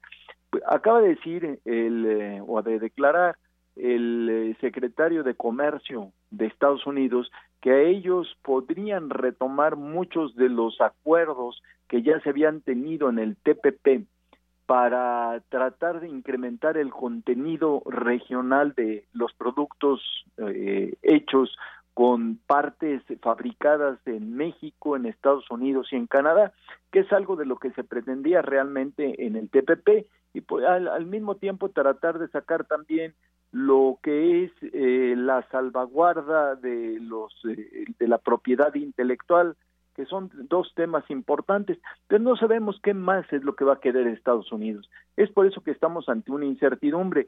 De llenar la información que tengo. Buenas tardes. Gracias, Abraham. Muy buenas tardes. Bueno, pues Estados Unidos con Trump ahora, pues siempre está viendo hasta con lupa lo que ellos dicen que, pues no les está, no les conviene algunos eh, temas comerciales con México. Por eso pidieron replantear también el tema del Tratado de Libre Comercio y ahora pues eh, sacan este tema de el azúcar y los aranceles que puede haber entre México y Estados Unidos. Prisma RU. Queremos conocer tu opinión. Síguenos en Twitter como arroba PrismaRU. Para nosotros, tu opinión es muy importante. Síguenos en Facebook como Prisma RU. Continuamos dos de la tarde con 14 minutos. Ayer que fue el Día Mundial de la Libertad de Prensa, pues platicábamos de cifras que tienen que ver con eh, pues cómo está el periodismo en el mundo, en el mundo, en América Latina, en México y hubo un informe también de la Comisión Interamericana de Derechos Humanos que dice que sin desconocer que México vive una grave crisis de violencia y seguridad que afecta desde hace tiempo a muchos sectores de la población, las agresiones e intimidación contra periodistas han llegado a niveles alarmantes, convirtiéndolo en el país más peligroso para ejercer esta profesión de todo el continente. Esto lo asegura la Relatoría Especial para la Libertad de Expresión en su informe anual 2016. Esta relatoría, que se creó en 1997 por la Comisión Interamericana de Derechos Humanos, señala que la libertad de expresión en México sufre uno de sus momentos más críticos, con graves y complejos obstáculos y enorme impunidad. El Estado ha incumplido su obligación de garantizar el ejercicio del derecho a la libertad de expresión. En este informe, que además es un informe regional muy amplio, de 616 páginas, relata, analiza la situación que vive cada uno de los 31 países miembros en este tema y dedica un capítulo especial a tres de los casos más emblemáticos en el continente. El título de este informe es Zonas silenciadas, regiones de alta peligrosidad para ejercer la libertad de expresión. Describe la realidad presente en Tamaulipas, en el caso de México, Mazatenango en Guatemala y varias localidades paraguayas en la frontera con Brasil. Bueno, pues sin duda hay que ver lo que dicen estas relatorías que pues lo que hacen es investigar cómo está la situación en varios casos, pero no solamente los periodistas, hace rato platicábamos en la primera hora de Prisma RU sobre el tema de la violencia, de la inseguridad que se vive en algunos estados y lo que dijo el presidente que como en algunos estados está la violencia como en otros tiempos, como en el pasado, y que no se quisiera regresar a esos niveles, pero que sin embargo sí hay focos rojos. Y pues Prisma RU se dio la tarea de hacer este Vox Populi para preguntarle a la gente justamente al respecto de qué opina acerca de eh, la violencia en el país, de este incremento, y este, esto fue lo que respondieron.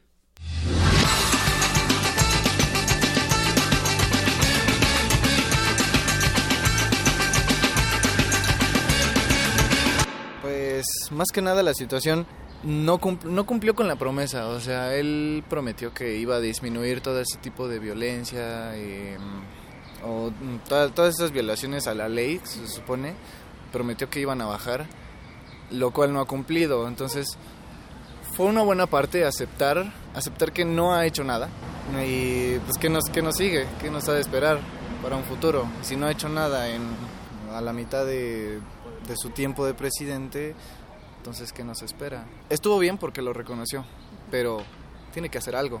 Eh, no ha hecho gran cosa el presidente, dice que ha cambiado la violencia, que ya no ha habido mucha violencia, pero pues yo veo en otros estados y hay muchísima violencia.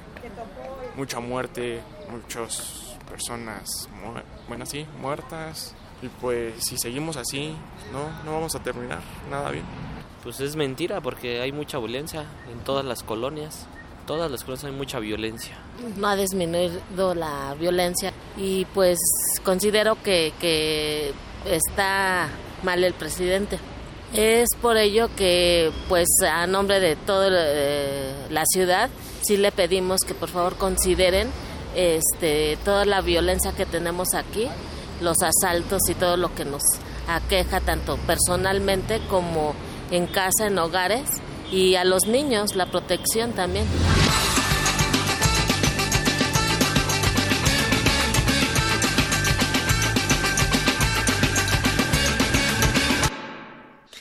Dos con dieciséis minutos. Bueno, pues la percepción social es muy mala realmente sobre lo que ocurre en el país, sobre este tema de la delincuencia, de la violencia, de la inseguridad, como podamos llamarle, todas estas están relacionadas.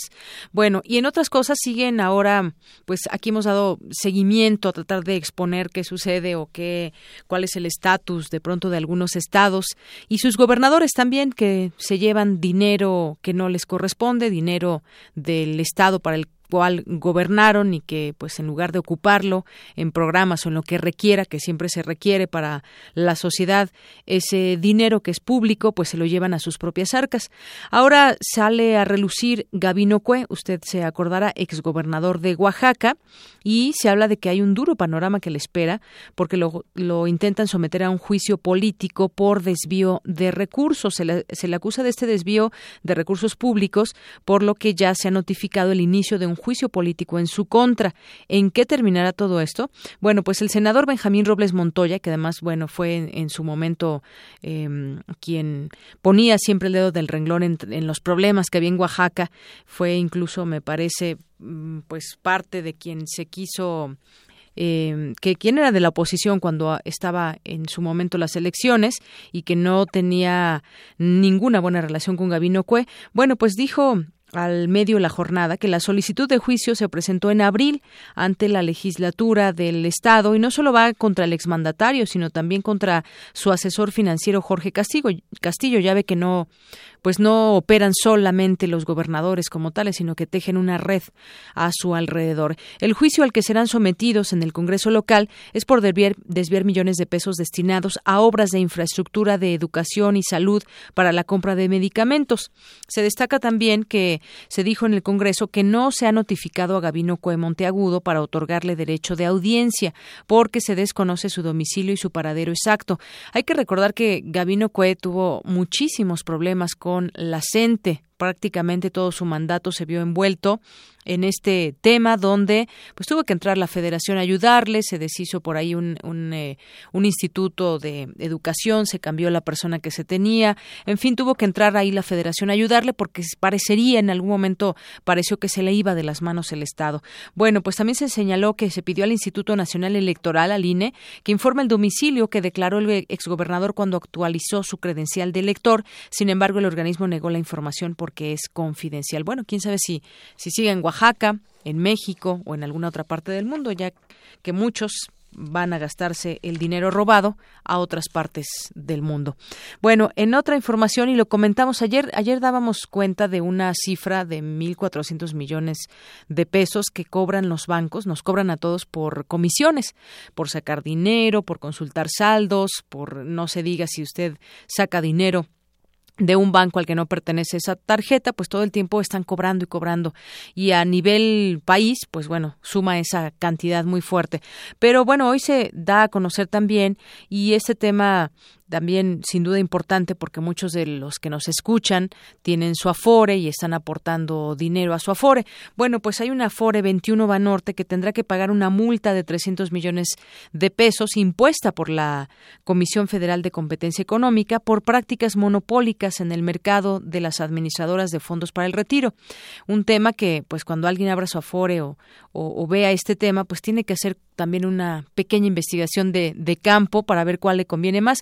Se dio a conocer en un comunicado enviado a la Bolsa de, Mexicana de Valores que este grupo financiero eh, que preside además Carlos Jan González, señaló que la práctica sancionada consistió en medidas temporales que fueron adoptadas por Afore 21 Banorte para retardar de manera coordinada con otras tres administradoras aquellos traspasos de trabajadores que se cambiaban constantemente de Afore. Bueno, pues ahí, para que tome usted en cuenta todo lo que sucede también en el ámbito financiero, porque si usted quiere guardar dinero en el banco, pues también tiene que saber desde cuánto interés le dan, quién o qué banco le da el mejor interés y muchas otras cosas cuando pide un préstamo, cuando saca una tarjeta de crédito. Siempre el banco tiene muchas ganancias, pero pues a la hora de favorecer a sus clientes, pues se les olvida que deben mantener a sus clientes pues contentos, con buenos eh, rendimientos y demás, pero bueno, parte de lo que sucede en este en este tema. Dos con veintiún minutos. Prisma RU. Programa con visión universitaria para el mundo. Para nosotros, tu opinión es muy importante. Síguenos en Facebook como Prisma RU. Continuamos y quiero darle la bienvenida en este espacio de Prisma RU de Radio UNAM a Julio Estrada. Él es coordinador del Seminario Universitario de Investigación en Creación Artística. ¿Qué tal, Julio? Muy buenas tardes, bienvenido. ¿Qué tal? Buenas tardes. Muchas gracias por, por esta llamada para hablar por los temas que ustedes dicen. Así es, sobre todo de esta exposición encuentro que se eh, inauguró, que se abrió el pasado 2 de mayo, pero que continuará eh, hasta el 20 de mayo, tres semanas de eh, continua actividad a través de diversas propuestas. Cuéntanos un poco de esta exposición, estado del arte, de la creación del arte en la UNAM. Sí, bueno, es, el sentido del seminario universitario de investigación en creación artista artística pone el acento en la idea de que la creación no es todavía considerada como un objeto de estudio en nuestras universidades. No digo solamente la nuestra, sino en cualquier universidad casi del mundo.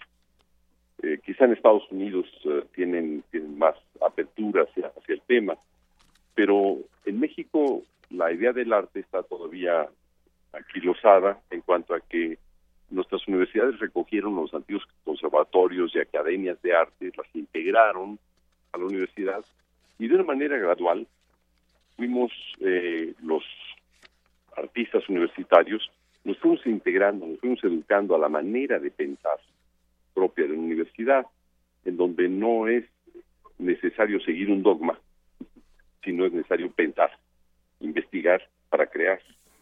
Esa es una, una diferencia sustancial y eso es lo que quiere mostrar este enorme laboratorio en que presentamos todos los días de martes a viernes laboratorios de creación.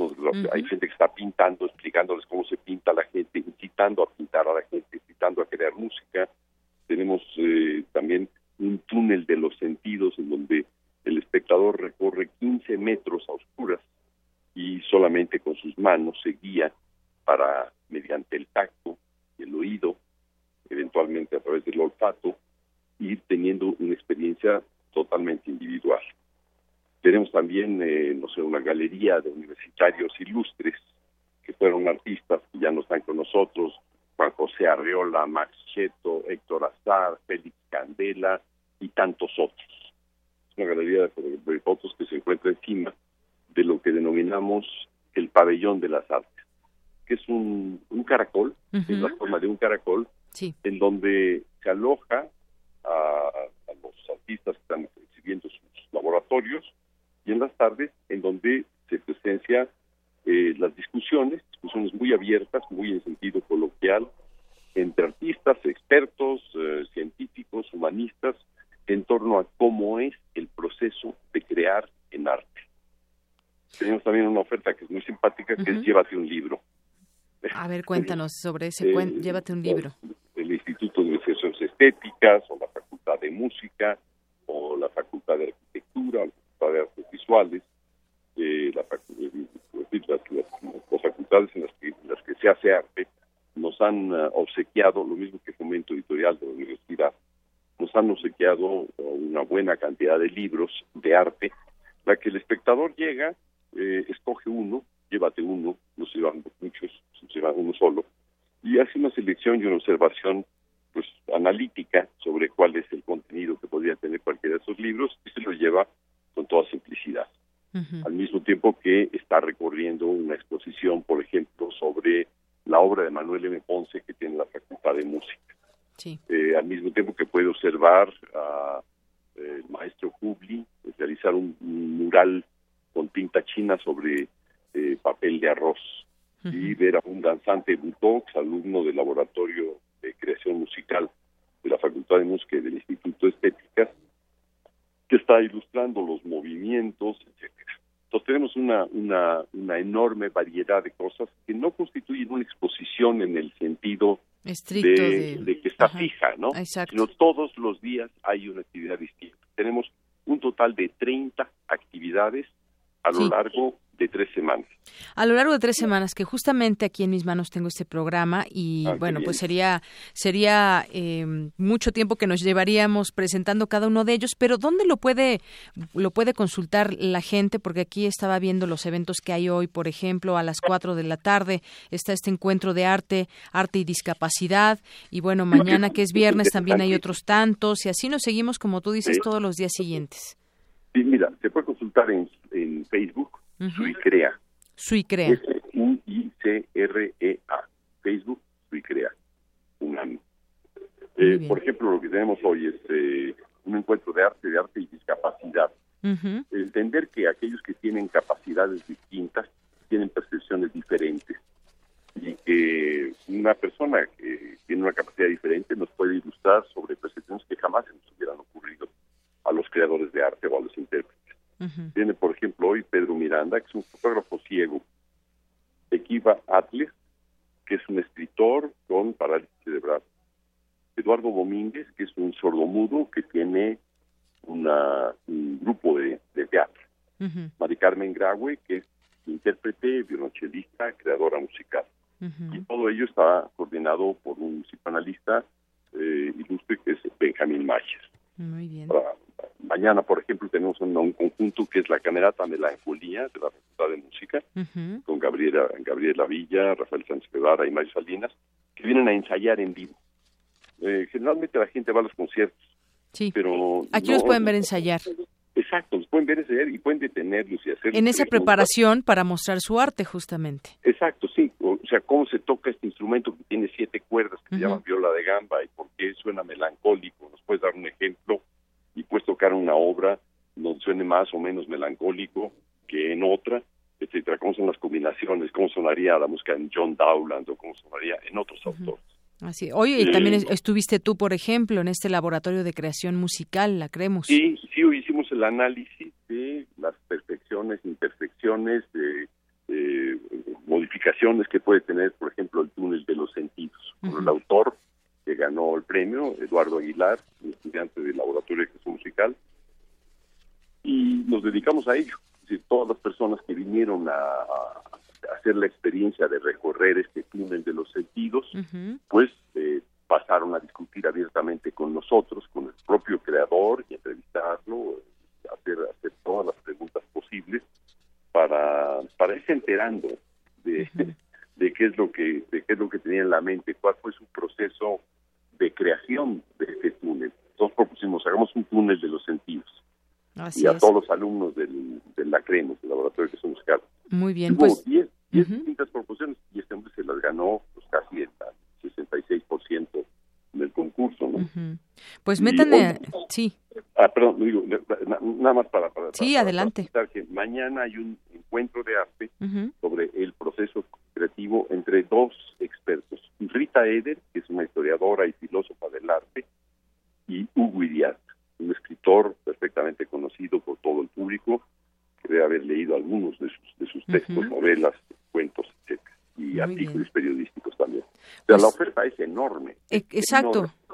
Eh, la oferta es enorme, por favor métanse a su ICREA para eh, conocer todos estos eventos que va a haber, por ejemplo, pues ya el martes 9 eh, de mayo nos decías de esta danza butó y modelaje al desnudo. Veo, por ejemplo, también un encuentro de arte David Huerta y Rafael Mondragón, Diálogo entre un experto en literatura y un acérrimo estudioso de su propia voz, el ser humano como su obra, y bueno, pues seguramente muy interesante todas estas eh, eh, tenemos otra conversaciones. sí, adelante. un poco promoción sí, sí, sí. 9. En la tarde tenemos, por ejemplo, al doctor Felipe Ramírez, que pertenece al Sistema Nacional de Investigadores en tanto que funcionario porque vamos a discutir con él, con Javier Bracho, que es matemático, con Vicente Quirarte, que es escritor y miembro del Sistema Nacional de Creadores, miembro del Sistema Nacional de, Investigadores, al igual que yo, vamos a, discutir sobre la, necesidad de crear la figura del investigador creador, tanto en el Sistema Nacional de Investigadores como en el Sistema Nacional de Creadores. ¿Por qué? Porque estas, estas dos figuras generalmente hay un paso de un punto al otro, del tema son de investigadores al de creadores, y nadie está demasiado conforme. Se les pide hacer cosas que no corresponden con el objetivo de investigar en creación. Y eh, esta, esta discusión esperemos que tenga un fuerte impacto sobre los creadores. Es, muy importante que acudan los creadores a esta, a esta exposición encuentro que acude el público y que repiense junto con nosotros todas estas ideas. Muy bien. Eh, generalmente el SNI fue concebido para científicos y humanistas, no para artistas. Sin embargo, ahí estamos los artistas dentro del SNI, que preferimos estar ahí que estar en el Sistema Nacional de Creadores y somos universitarios. Muy bien, pues ahí está esta exposición Encuentro del 2 al 20 de mayo, tres semanas de continua actividad a través de diversas proposiciones que ya platicamos algunas de ellas. Ahí en el Museo Universitario de Ciencias y Arte, el MUCA, junto a la Facultad de Arquitectura, frente a Rectoría. Y métase a la página del SUICREA para que también vean toda esta gama de posibilidades que se pueden encontrar. Muchísimas gracias por Muy todo bien. el tiempo que nos han dedicado. Pues gracias, gracias Julio Estrada. Buenas tardes. Buenas tardes, invitamos a todo el público. Muchas gracias. Gracias. Julio Estrada es coordinador del Seminario Universitario de Investigación en Creación Artística, el SUICREA. Prisma RU. Un programa con visión universitaria para el mundo. Queremos escuchar tu voz. Nuestro teléfono en cabina es 55 36 43 39. Global RU. Bien, continuamos ahora con la información internacional a cargo de mi compañero Eric Morales. ¿Qué tal, Eric? Buenas tardes. ¿Qué tal, Deyanira? Muy buenas tardes. Nos vamos con la información internacional porque el alto comisionado de la Organización de las Naciones Unidas para los Derechos Humanos, Seir Raad al-Hussein, subrayó la crisis de impunidad que se vive en México, pues lamentó que apenas el 6% de los delitos que se cometen en el país se castigan. En este sentido, reiteró su exhorto para que el gobierno mexicano cree un consejo asesor para enfrentar este flagelo, el cual deberá incluir, dijo, a expertos independientes. Y para hablarnos de este tema, tenemos en la línea telefónica a Gabriela Sotomayor, periodista mexicana y colaboradora de Radio UNAM en la sede de la ONU en Ginebra, Suiza. ¿Qué tal, Gabriela? Te saludamos con mucho gusto. Hola, ¿qué tal? Muy buenas tardes. Buenas tardes, Deyanira. Buenas tardes, Eric. Pues sí, eh, esta semana lo más relevante eh, aquí en Ginebra fue la rueda de prensa que tuvimos con el alto comisionado de Derechos Humanos, Seid Raid al-Hussein, el que eh, habló de varios temas eh, de preocupación mundial y en una de las en una de las eh, cosas que dijo bueno se preocupó muchísimo por la situación de tantos asesinatos a periodistas en México y también habló sobre este consejo asesor que es una de sus recomendaciones. Cuando el alto comisionado visitó México el año pasado, al terminar su visita él dio una serie de recomendaciones y la primera de ellas es la de la creación de un consejo asesor y de expertos que independientes que sean eh, de una integridad probada para que ellos sean los que puedan asesorar a, a, a México en este terreno de impunidad. Entonces, eh, hay una hay una duda de que si estos asesores deberían de ser solamente de México o si también podrían ser internacionales y el alto comisionado eh, al, al, responder a, a, mi pregunta me dijo que él consideraba que era necesario que ese consejo estuviera integrado por personas eh, de renombrado prestigio mexicanos pero también por personas internacionales, por extranjeros que también tengan una integridad y un prestigio probado en el terreno de los derechos humanos. Oye, Gabriela, ¿y cuál es la importancia de que estos expertos sean extranjeros y no mexicanos? Porque el alto comisionado hace énfasis en este punto. Pues es muy importante que sean internacionales porque eh, también las, las personas que están en México pudieran eh, correr riesgos, eh, pudieran estar, eh, no ser tan objetivos en su trabajo eh, entonces, cuando un, cuando una comisión de extranjeros, como por ejemplo los, los independientes de la, de la que investigaron la, la cuestión de Ayotzinapa, ellos fueron, hicieron su trabajo, extienden sus recomendaciones y se van del país. Ellos no no están eh, para para halagar o para alabar o para ver a nadie, para ser objetivos y para dar sus recomendaciones y para ex, eh, dar sus, sus juicios y sus investigaciones. Eso ha, ha, sido de muy buenos resultados en Guatemala y yo creo que por eso el alto comisionado está impulsando y está apoyando para que esto se haga en México. Además, con los recientes asesinatos de periodistas en este 2017 y en los últimos años, es urgente que se cree un órgano que ayude a que no queden impunes. Sí, es, es urgente y sobre todo como bueno como también lo, lo mencionó Seid en la conferencia de prensa que desde el año 2000 han muerto han sido asesinados 124 periodistas en México eh, 25 están desaparecidos y hay una impunidad en la mayoría de los casos y no es que en todos los casos. Entonces el, hay que si, si la, la, impunidad es el es el, el alimento para para continuar con los crímenes.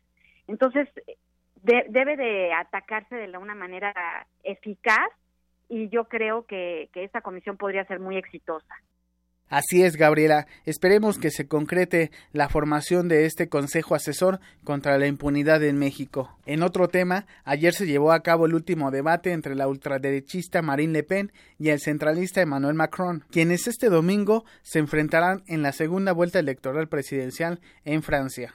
Pues sí, eso, eso es lo que todos los diarios y la, prensa comentan. Los sondeos le dieron el, el gane a Macron este debate de anoche en los dos candidatos presidenciales, bueno, pues más que un debate fue un combate y sí, el ganador fue fue Macron. Pudimos ver en la televisión, se seguía el, el, debate y bueno, fue de una brutalidad inusitada. Eh, Marine Le Pen eh, multiplicó y multiplicó y las provocaciones y los ataques y con esta estrategia del tanque de guerra que no no dejaba sino que seguía y seguía a su paso pero el Macron, el liberal, el candidato liberal, pues em, aguantó los, los golpes y se dio a la defensiva y salió con unas respuestas bastante bien, bastante bien libradas.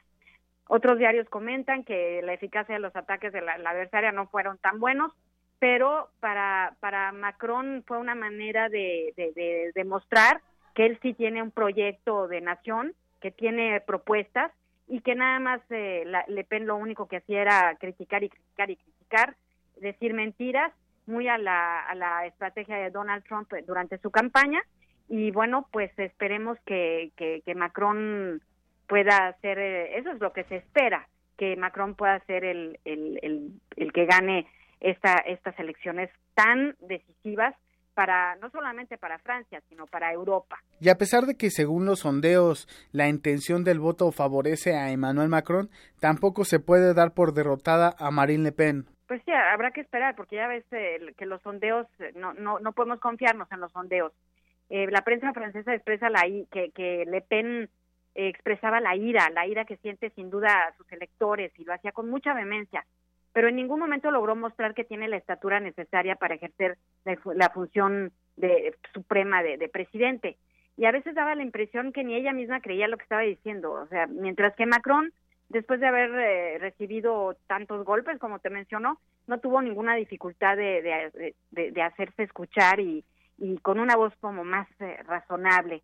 Vamos a ver, vamos a ver qué es lo que pasa. Los, los sondeos no, no podemos confiarnos pero sí se dijeron cosas muy, muy fuertes. Eh, Macron le dijo a Le Pen que ella era eh, la, la, gran sacerdotisa del miedo, que jugaba al miedo, y luego Le Pen también le dijo que, que ese país iba a ser gobernado por una mujer, ya sea por Merkel o por ella.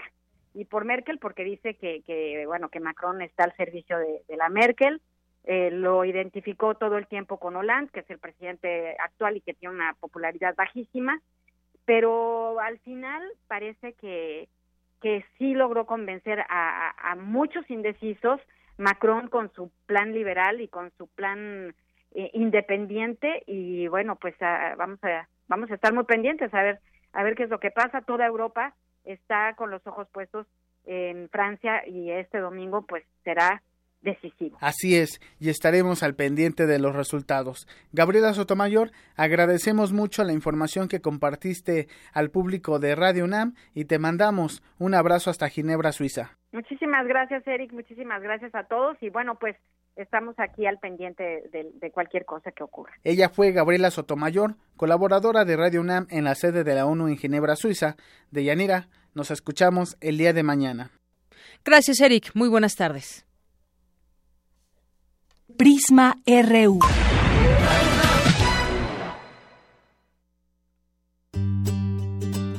Gaceta UNAM.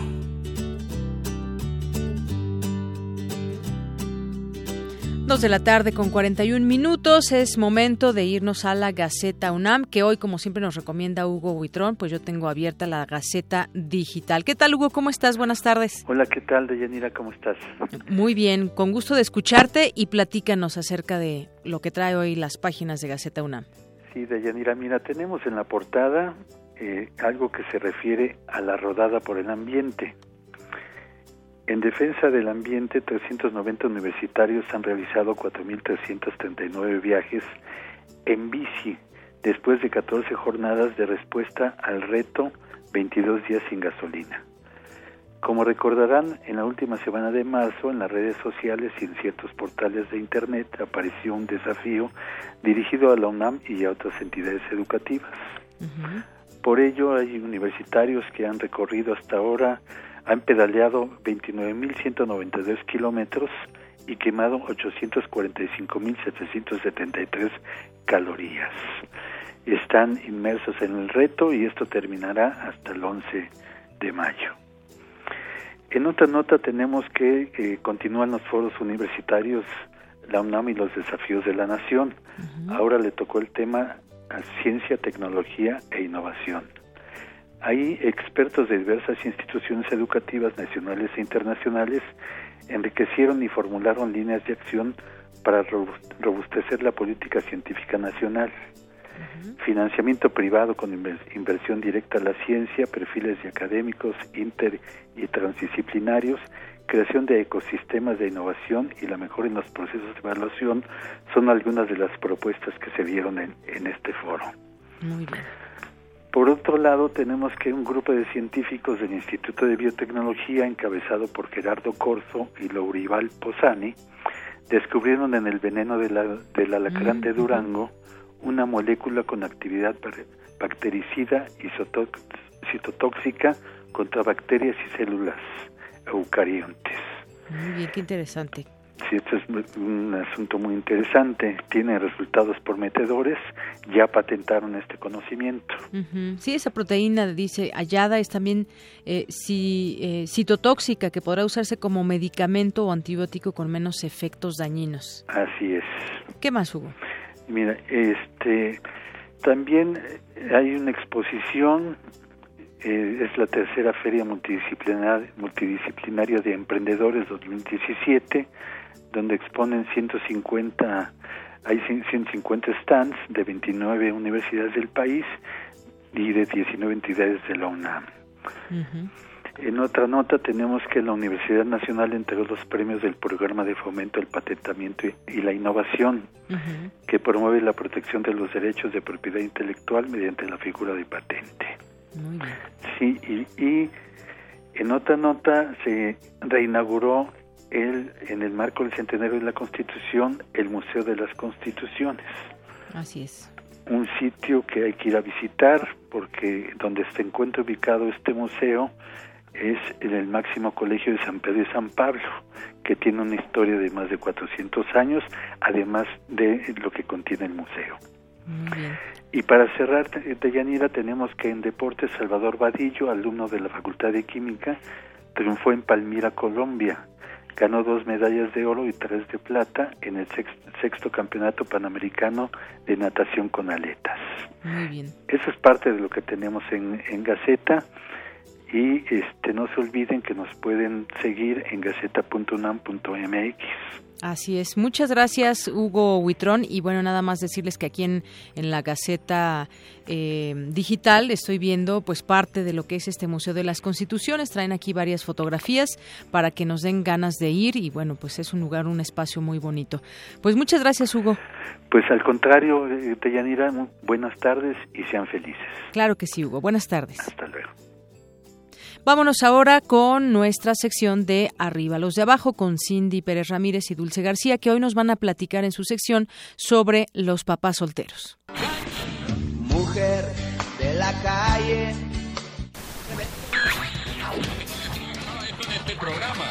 Difícil es caminar en un extraño lugar en donde el hambre se ve. Arriba los de abajo.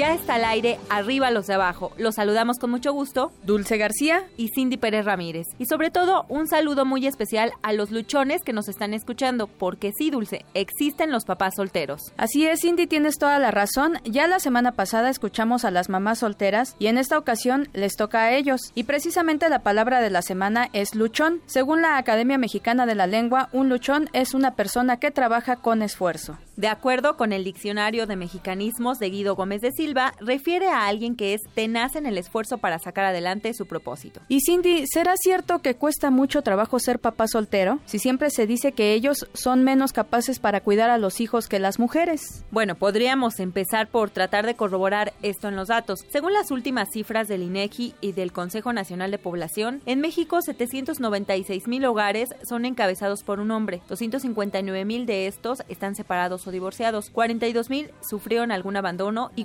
495 mil son viudos. Y hay que decir que los papás solteros también se hacen responsables del cuidado, manutención y crianza de sus hijos y también enfrentan múltiples retos como lo hacen las mamás solteras. Por fortuna, ya se van planeando apoyos para ellos. Por ejemplo, los padres solteros aquí en la Ciudad de México tendrán pronto derecho a una pensión alimenticia, según determinó el Pleno de la Asamblea Legislativa. Cindy, pues, ¿qué te parece si escuchamos ya el testimonio de Daniel, un papá luchón?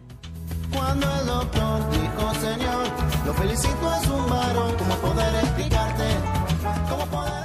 Yo la verdad luego iba a ver a mi hijo y pues lo veía todo mal, todo este muy grosito, no estaba bien vestido, no se veía bien alimentado, no se veía un niño sano. Tenía como tres años y medio, iba a cumplir cuatro años. Y puedo protegerlo, decidí meter una demanda custodia.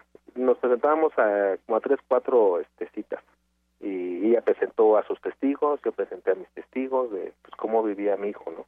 Y después de eso el juez decidió este presentar al menor para ver quién iba a tener la custodia provisional mientras en lo que terminaba el, el proceso. Él en ese momento decidió irse con ella.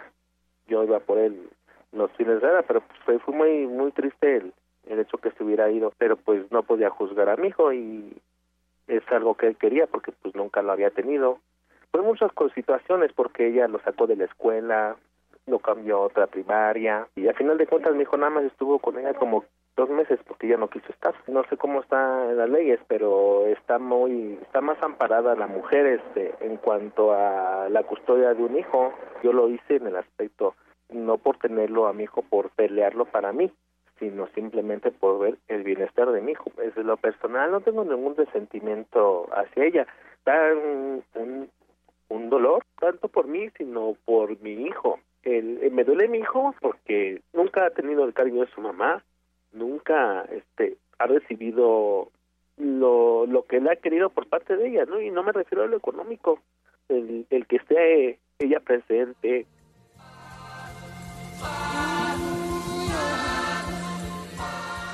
Público de Prisma RU, les contamos que casi todos los papás solteros consideran que la ausencia de la madre tiene repercusiones negativas en la vida de sus hijos, pues piensan que ellos no pueden brindarles el mismo afecto que da la madre. Para platicarnos si esto es cierto o no, escuchemos nuevamente a Daniel.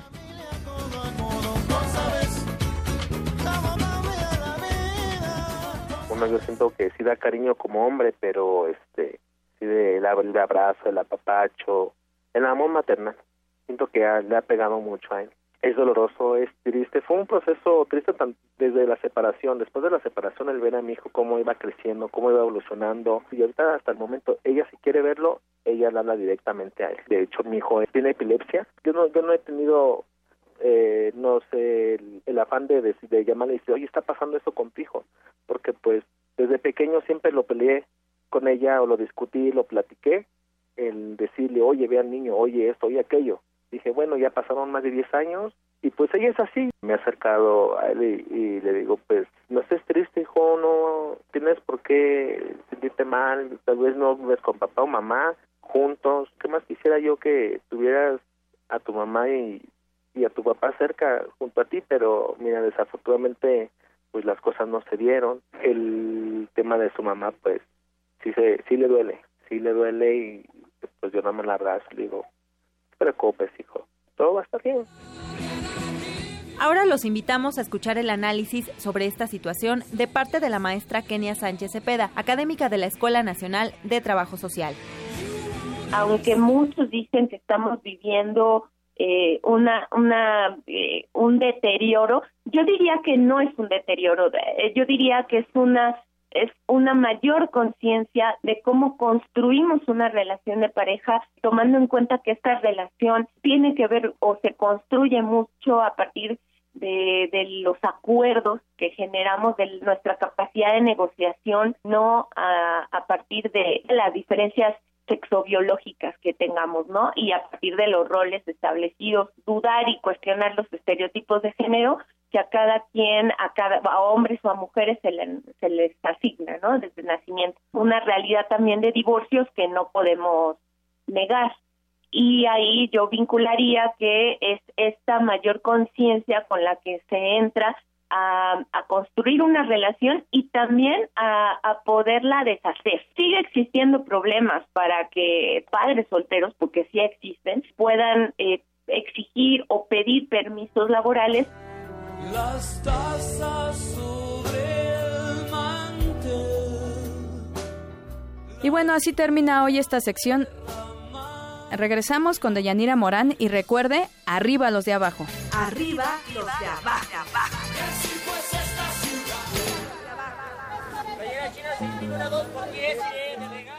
Prisma RU. Un programa con visión universitaria para el mundo.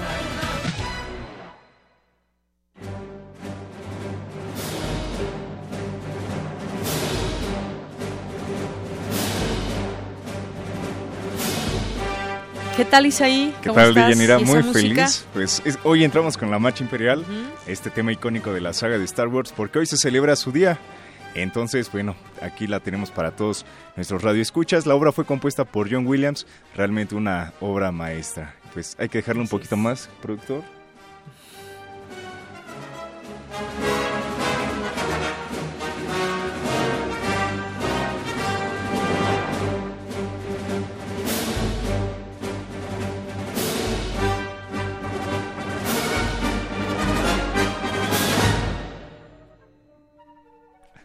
Bueno, pues ahí la tenemos. Y bueno, nos pasamos ya a la información deportiva. El tritón universitario Salvador Vadillo cosechó dos medallas de oro y tres de plata durante su participación en el sexto campeonato panamericano de natación con aletas en Palmira, Colombia. Vadillo se coronó bicampeón panamericano de monoaleta tras ganar la prueba de 1500 y 400 metros.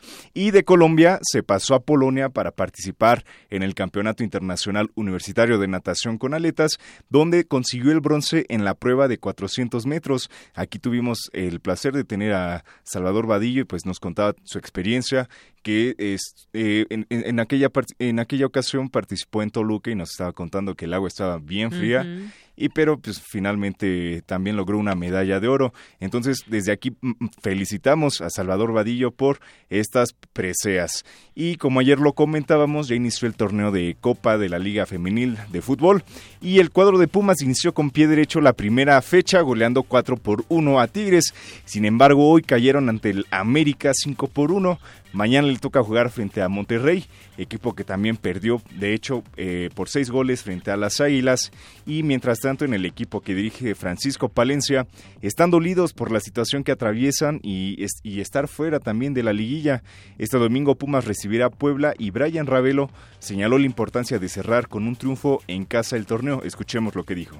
Creo que tenemos que cerrar de muy buena manera, sobre todo por ellos que en cada, en cada partido se, se brindan por nosotros, son los que sufren, así que esperemos que este torneo, eh, este, este partido, perdón, hagámoslo, hagamos un gran partido y pueda regalar el triunfo. Sí, totalmente. Bueno, además despejó cualquier duda respecto a la unidad dentro del equipo y ve con buenos ojos la permanencia de Francisco Palencia al frente del equipo. Sí, totalmente, estamos con, plena confianza de lo que ha hecho Paco, la verdad que a nosotros lo, ha sentido bastante bien, siempre está, está colaborando con nosotros y bueno, eh, me parece muy bien que, lo, que le sigan ratificando. No, para nada, creo que el grupo está, está bastante compacto, eh, cada uno sabe lo, lo, lo, que es como jugador, lo que es como grupo, así que el grupo está bastante tranquilo, sabemos lo que, cómo, cómo está, como que somos conscientes de lo que, de lo que está pasando y sin duda que siempre van a querer ensuciar ese sentido. Bueno, y los Pumas se van a despedir de este torneo, siendo la peor defensiva del de, bueno, de todos los equipos, al permitir 29 goles, si es que Puebla no les mete otro este domingo. Y lo enfatizas, la peor defensa. Es que es la peor defensiva. Desde la apertura 2005 no tenían una marca tan escandalosa. En aquella ocasión permitieron 34 tantos en contra. Entonces han pasado ya bastantitos años, 12 años, desde que Pumas pues no se veía eh, inmerso en esta crisis defensiva. Y más y en más del balompié, la selección mexicana sub-17 derrotó a su similar de Panamá por la mínima diferencia y ganó su pase al Mundial de la categoría en la India el próximo mes de octubre. Recordemos que México ha sido campeón mundial de la categoría un par de ocasiones, en Perú 2005 y la más reciente en México en 2011. Y ayer Mónaco y Juventus se enfrentaron en la semifinal de ida de la Champions. Los de Turín vencieron dos tantos eh, dos, con dos goles de Higuaín y se perfilan favoritos para enfrentar la final. Escuchemos lo que dijo el goleador argentino. Importante, en una instancia importante, hace desde agosto que venimos con este objetivo de, poder llegar a Cardiff. Lo tenemos a un paso, pero, pero todavía quedan 90 minutos y va a ser una eliminatoria complicada, ¿no? Sabés que en el fútbol pasan cosas siempre raras y va a quedar 90 minutos que hay que jugarlos a morir. Yo siempre, cada vez que me toca jugar, trato de hacerlo de la mejor manera, al máximo. Eh, y bueno, estoy muy contento que, que, en el fútbol siempre el que trabaja eh, tiene, tiene premio y bueno, ojalá que, que se nos pueda dar estar en esta final, ¿no? Bueno, y por su parte el técnico de la Juve, Massimiliano Allegri, pidió no confiarse del resultado para el partido de vuelta. Contentos por el partido y por el resultado. Hay que felicitar a los chicos. Estamos más cerca de Cardiff, pero aún no está hecho. Sí, está más fácil porque llevamos dos goles de ventaja. Pero el Mónaco es un gran equipo y no tiene nada que perder, así que hay que estar atentos en el partido de vuelta. Y en más información, a los 40 años y luego de 25 años defendiendo los colores de Roma, Francesco Totti le pondrá fin a su carrera profesional una vez que culmine la presente temporada el próximo mes. Así lo confirmó el director deportivo del club italiano, Ramón Rodríguez, en su presentación en el cargo.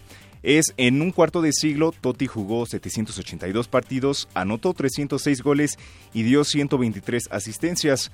También fue nombrado en siete ocasiones mejor futbolista italiano del año de la Serie A y en 2007 consiguió la bota de oro. Y bueno, sin duda se retira un grande del fútbol. Destacar que es de los pocos que se mantuvieron fieles a un club a pesar de todo este mercado y de la globalización y demás. Tampoco fue un futbolista muy mediático como actualmente lo son, digamos, Cristiano Ronaldo o este Lionel Messi. Y a pesar de recibir distintas ofertas de equipos importantes como el Real Madrid, eh, pues nunca se fue de la Roma y seguirá en el club como directivo. Esa será el futuro de Francesco Totti y ya para finalizar, la expectativa continúa eh, creciendo en torno al combate que sostendrá este sábado Saúl El Canelo Álvarez y Julio César Chávez Jr. en Las Vegas. En entrevista con Fox Sports, el Canelo aseguró que se pierde, que si pierde ante Chávez Jr. es porque es mejor. Escuchemos lo que dijo. Me siento muy bien, me siento fuerte, me siento tranquilo y la verdad que yo me he sentido muy fuerte en mis, en mis entrenamientos, me sentí bien y en este momento pues me siento también bien. Entonces hay que esperar a la pelea, obviamente es un riesgo para mí, algo nuevo, pero ya siempre lo he dicho, me preparé muy bien, si me ganas porque es, porque es mejor que yo, no porque no me preparé bien o porque subí de peso, nada, no, no hay ni, ni, una sola excusa, ni una sola excusa. Si el sábado me ganas porque es mejor que yo, pero eso no creo que pase. Bueno, y mientras tanto el hijo de la leyenda dice que se siente listo para enfrentar a este Álvarez. Ya veremos qué pasa el próximo sábado. Bueno, ya nos platicarás cómo te fue en Las Vegas y cómo hay quien gana en este duelo. Muy bien, desde Yanira hasta aquí la información deportiva. Nos escuchamos mañana. Gracias Isaí, buenas tardes.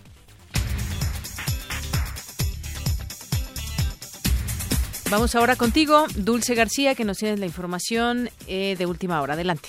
Así es, Deyanira, muy buenas tardes a ti y al auditorio.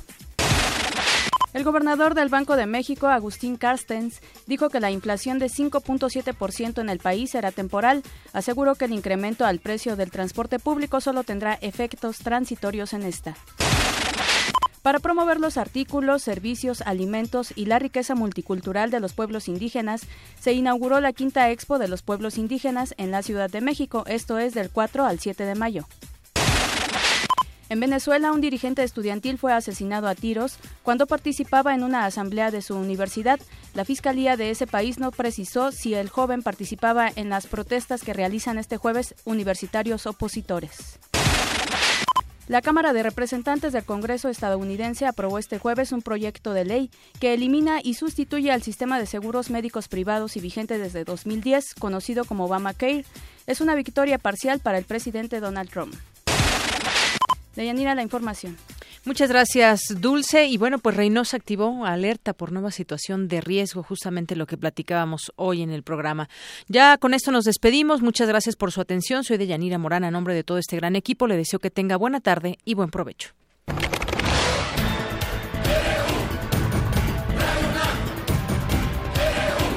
Prisma RU. Los perfiles del acontecer universitario de México y el mundo en una frecuencia. De lunes a viernes, de una a 3 de la tarde.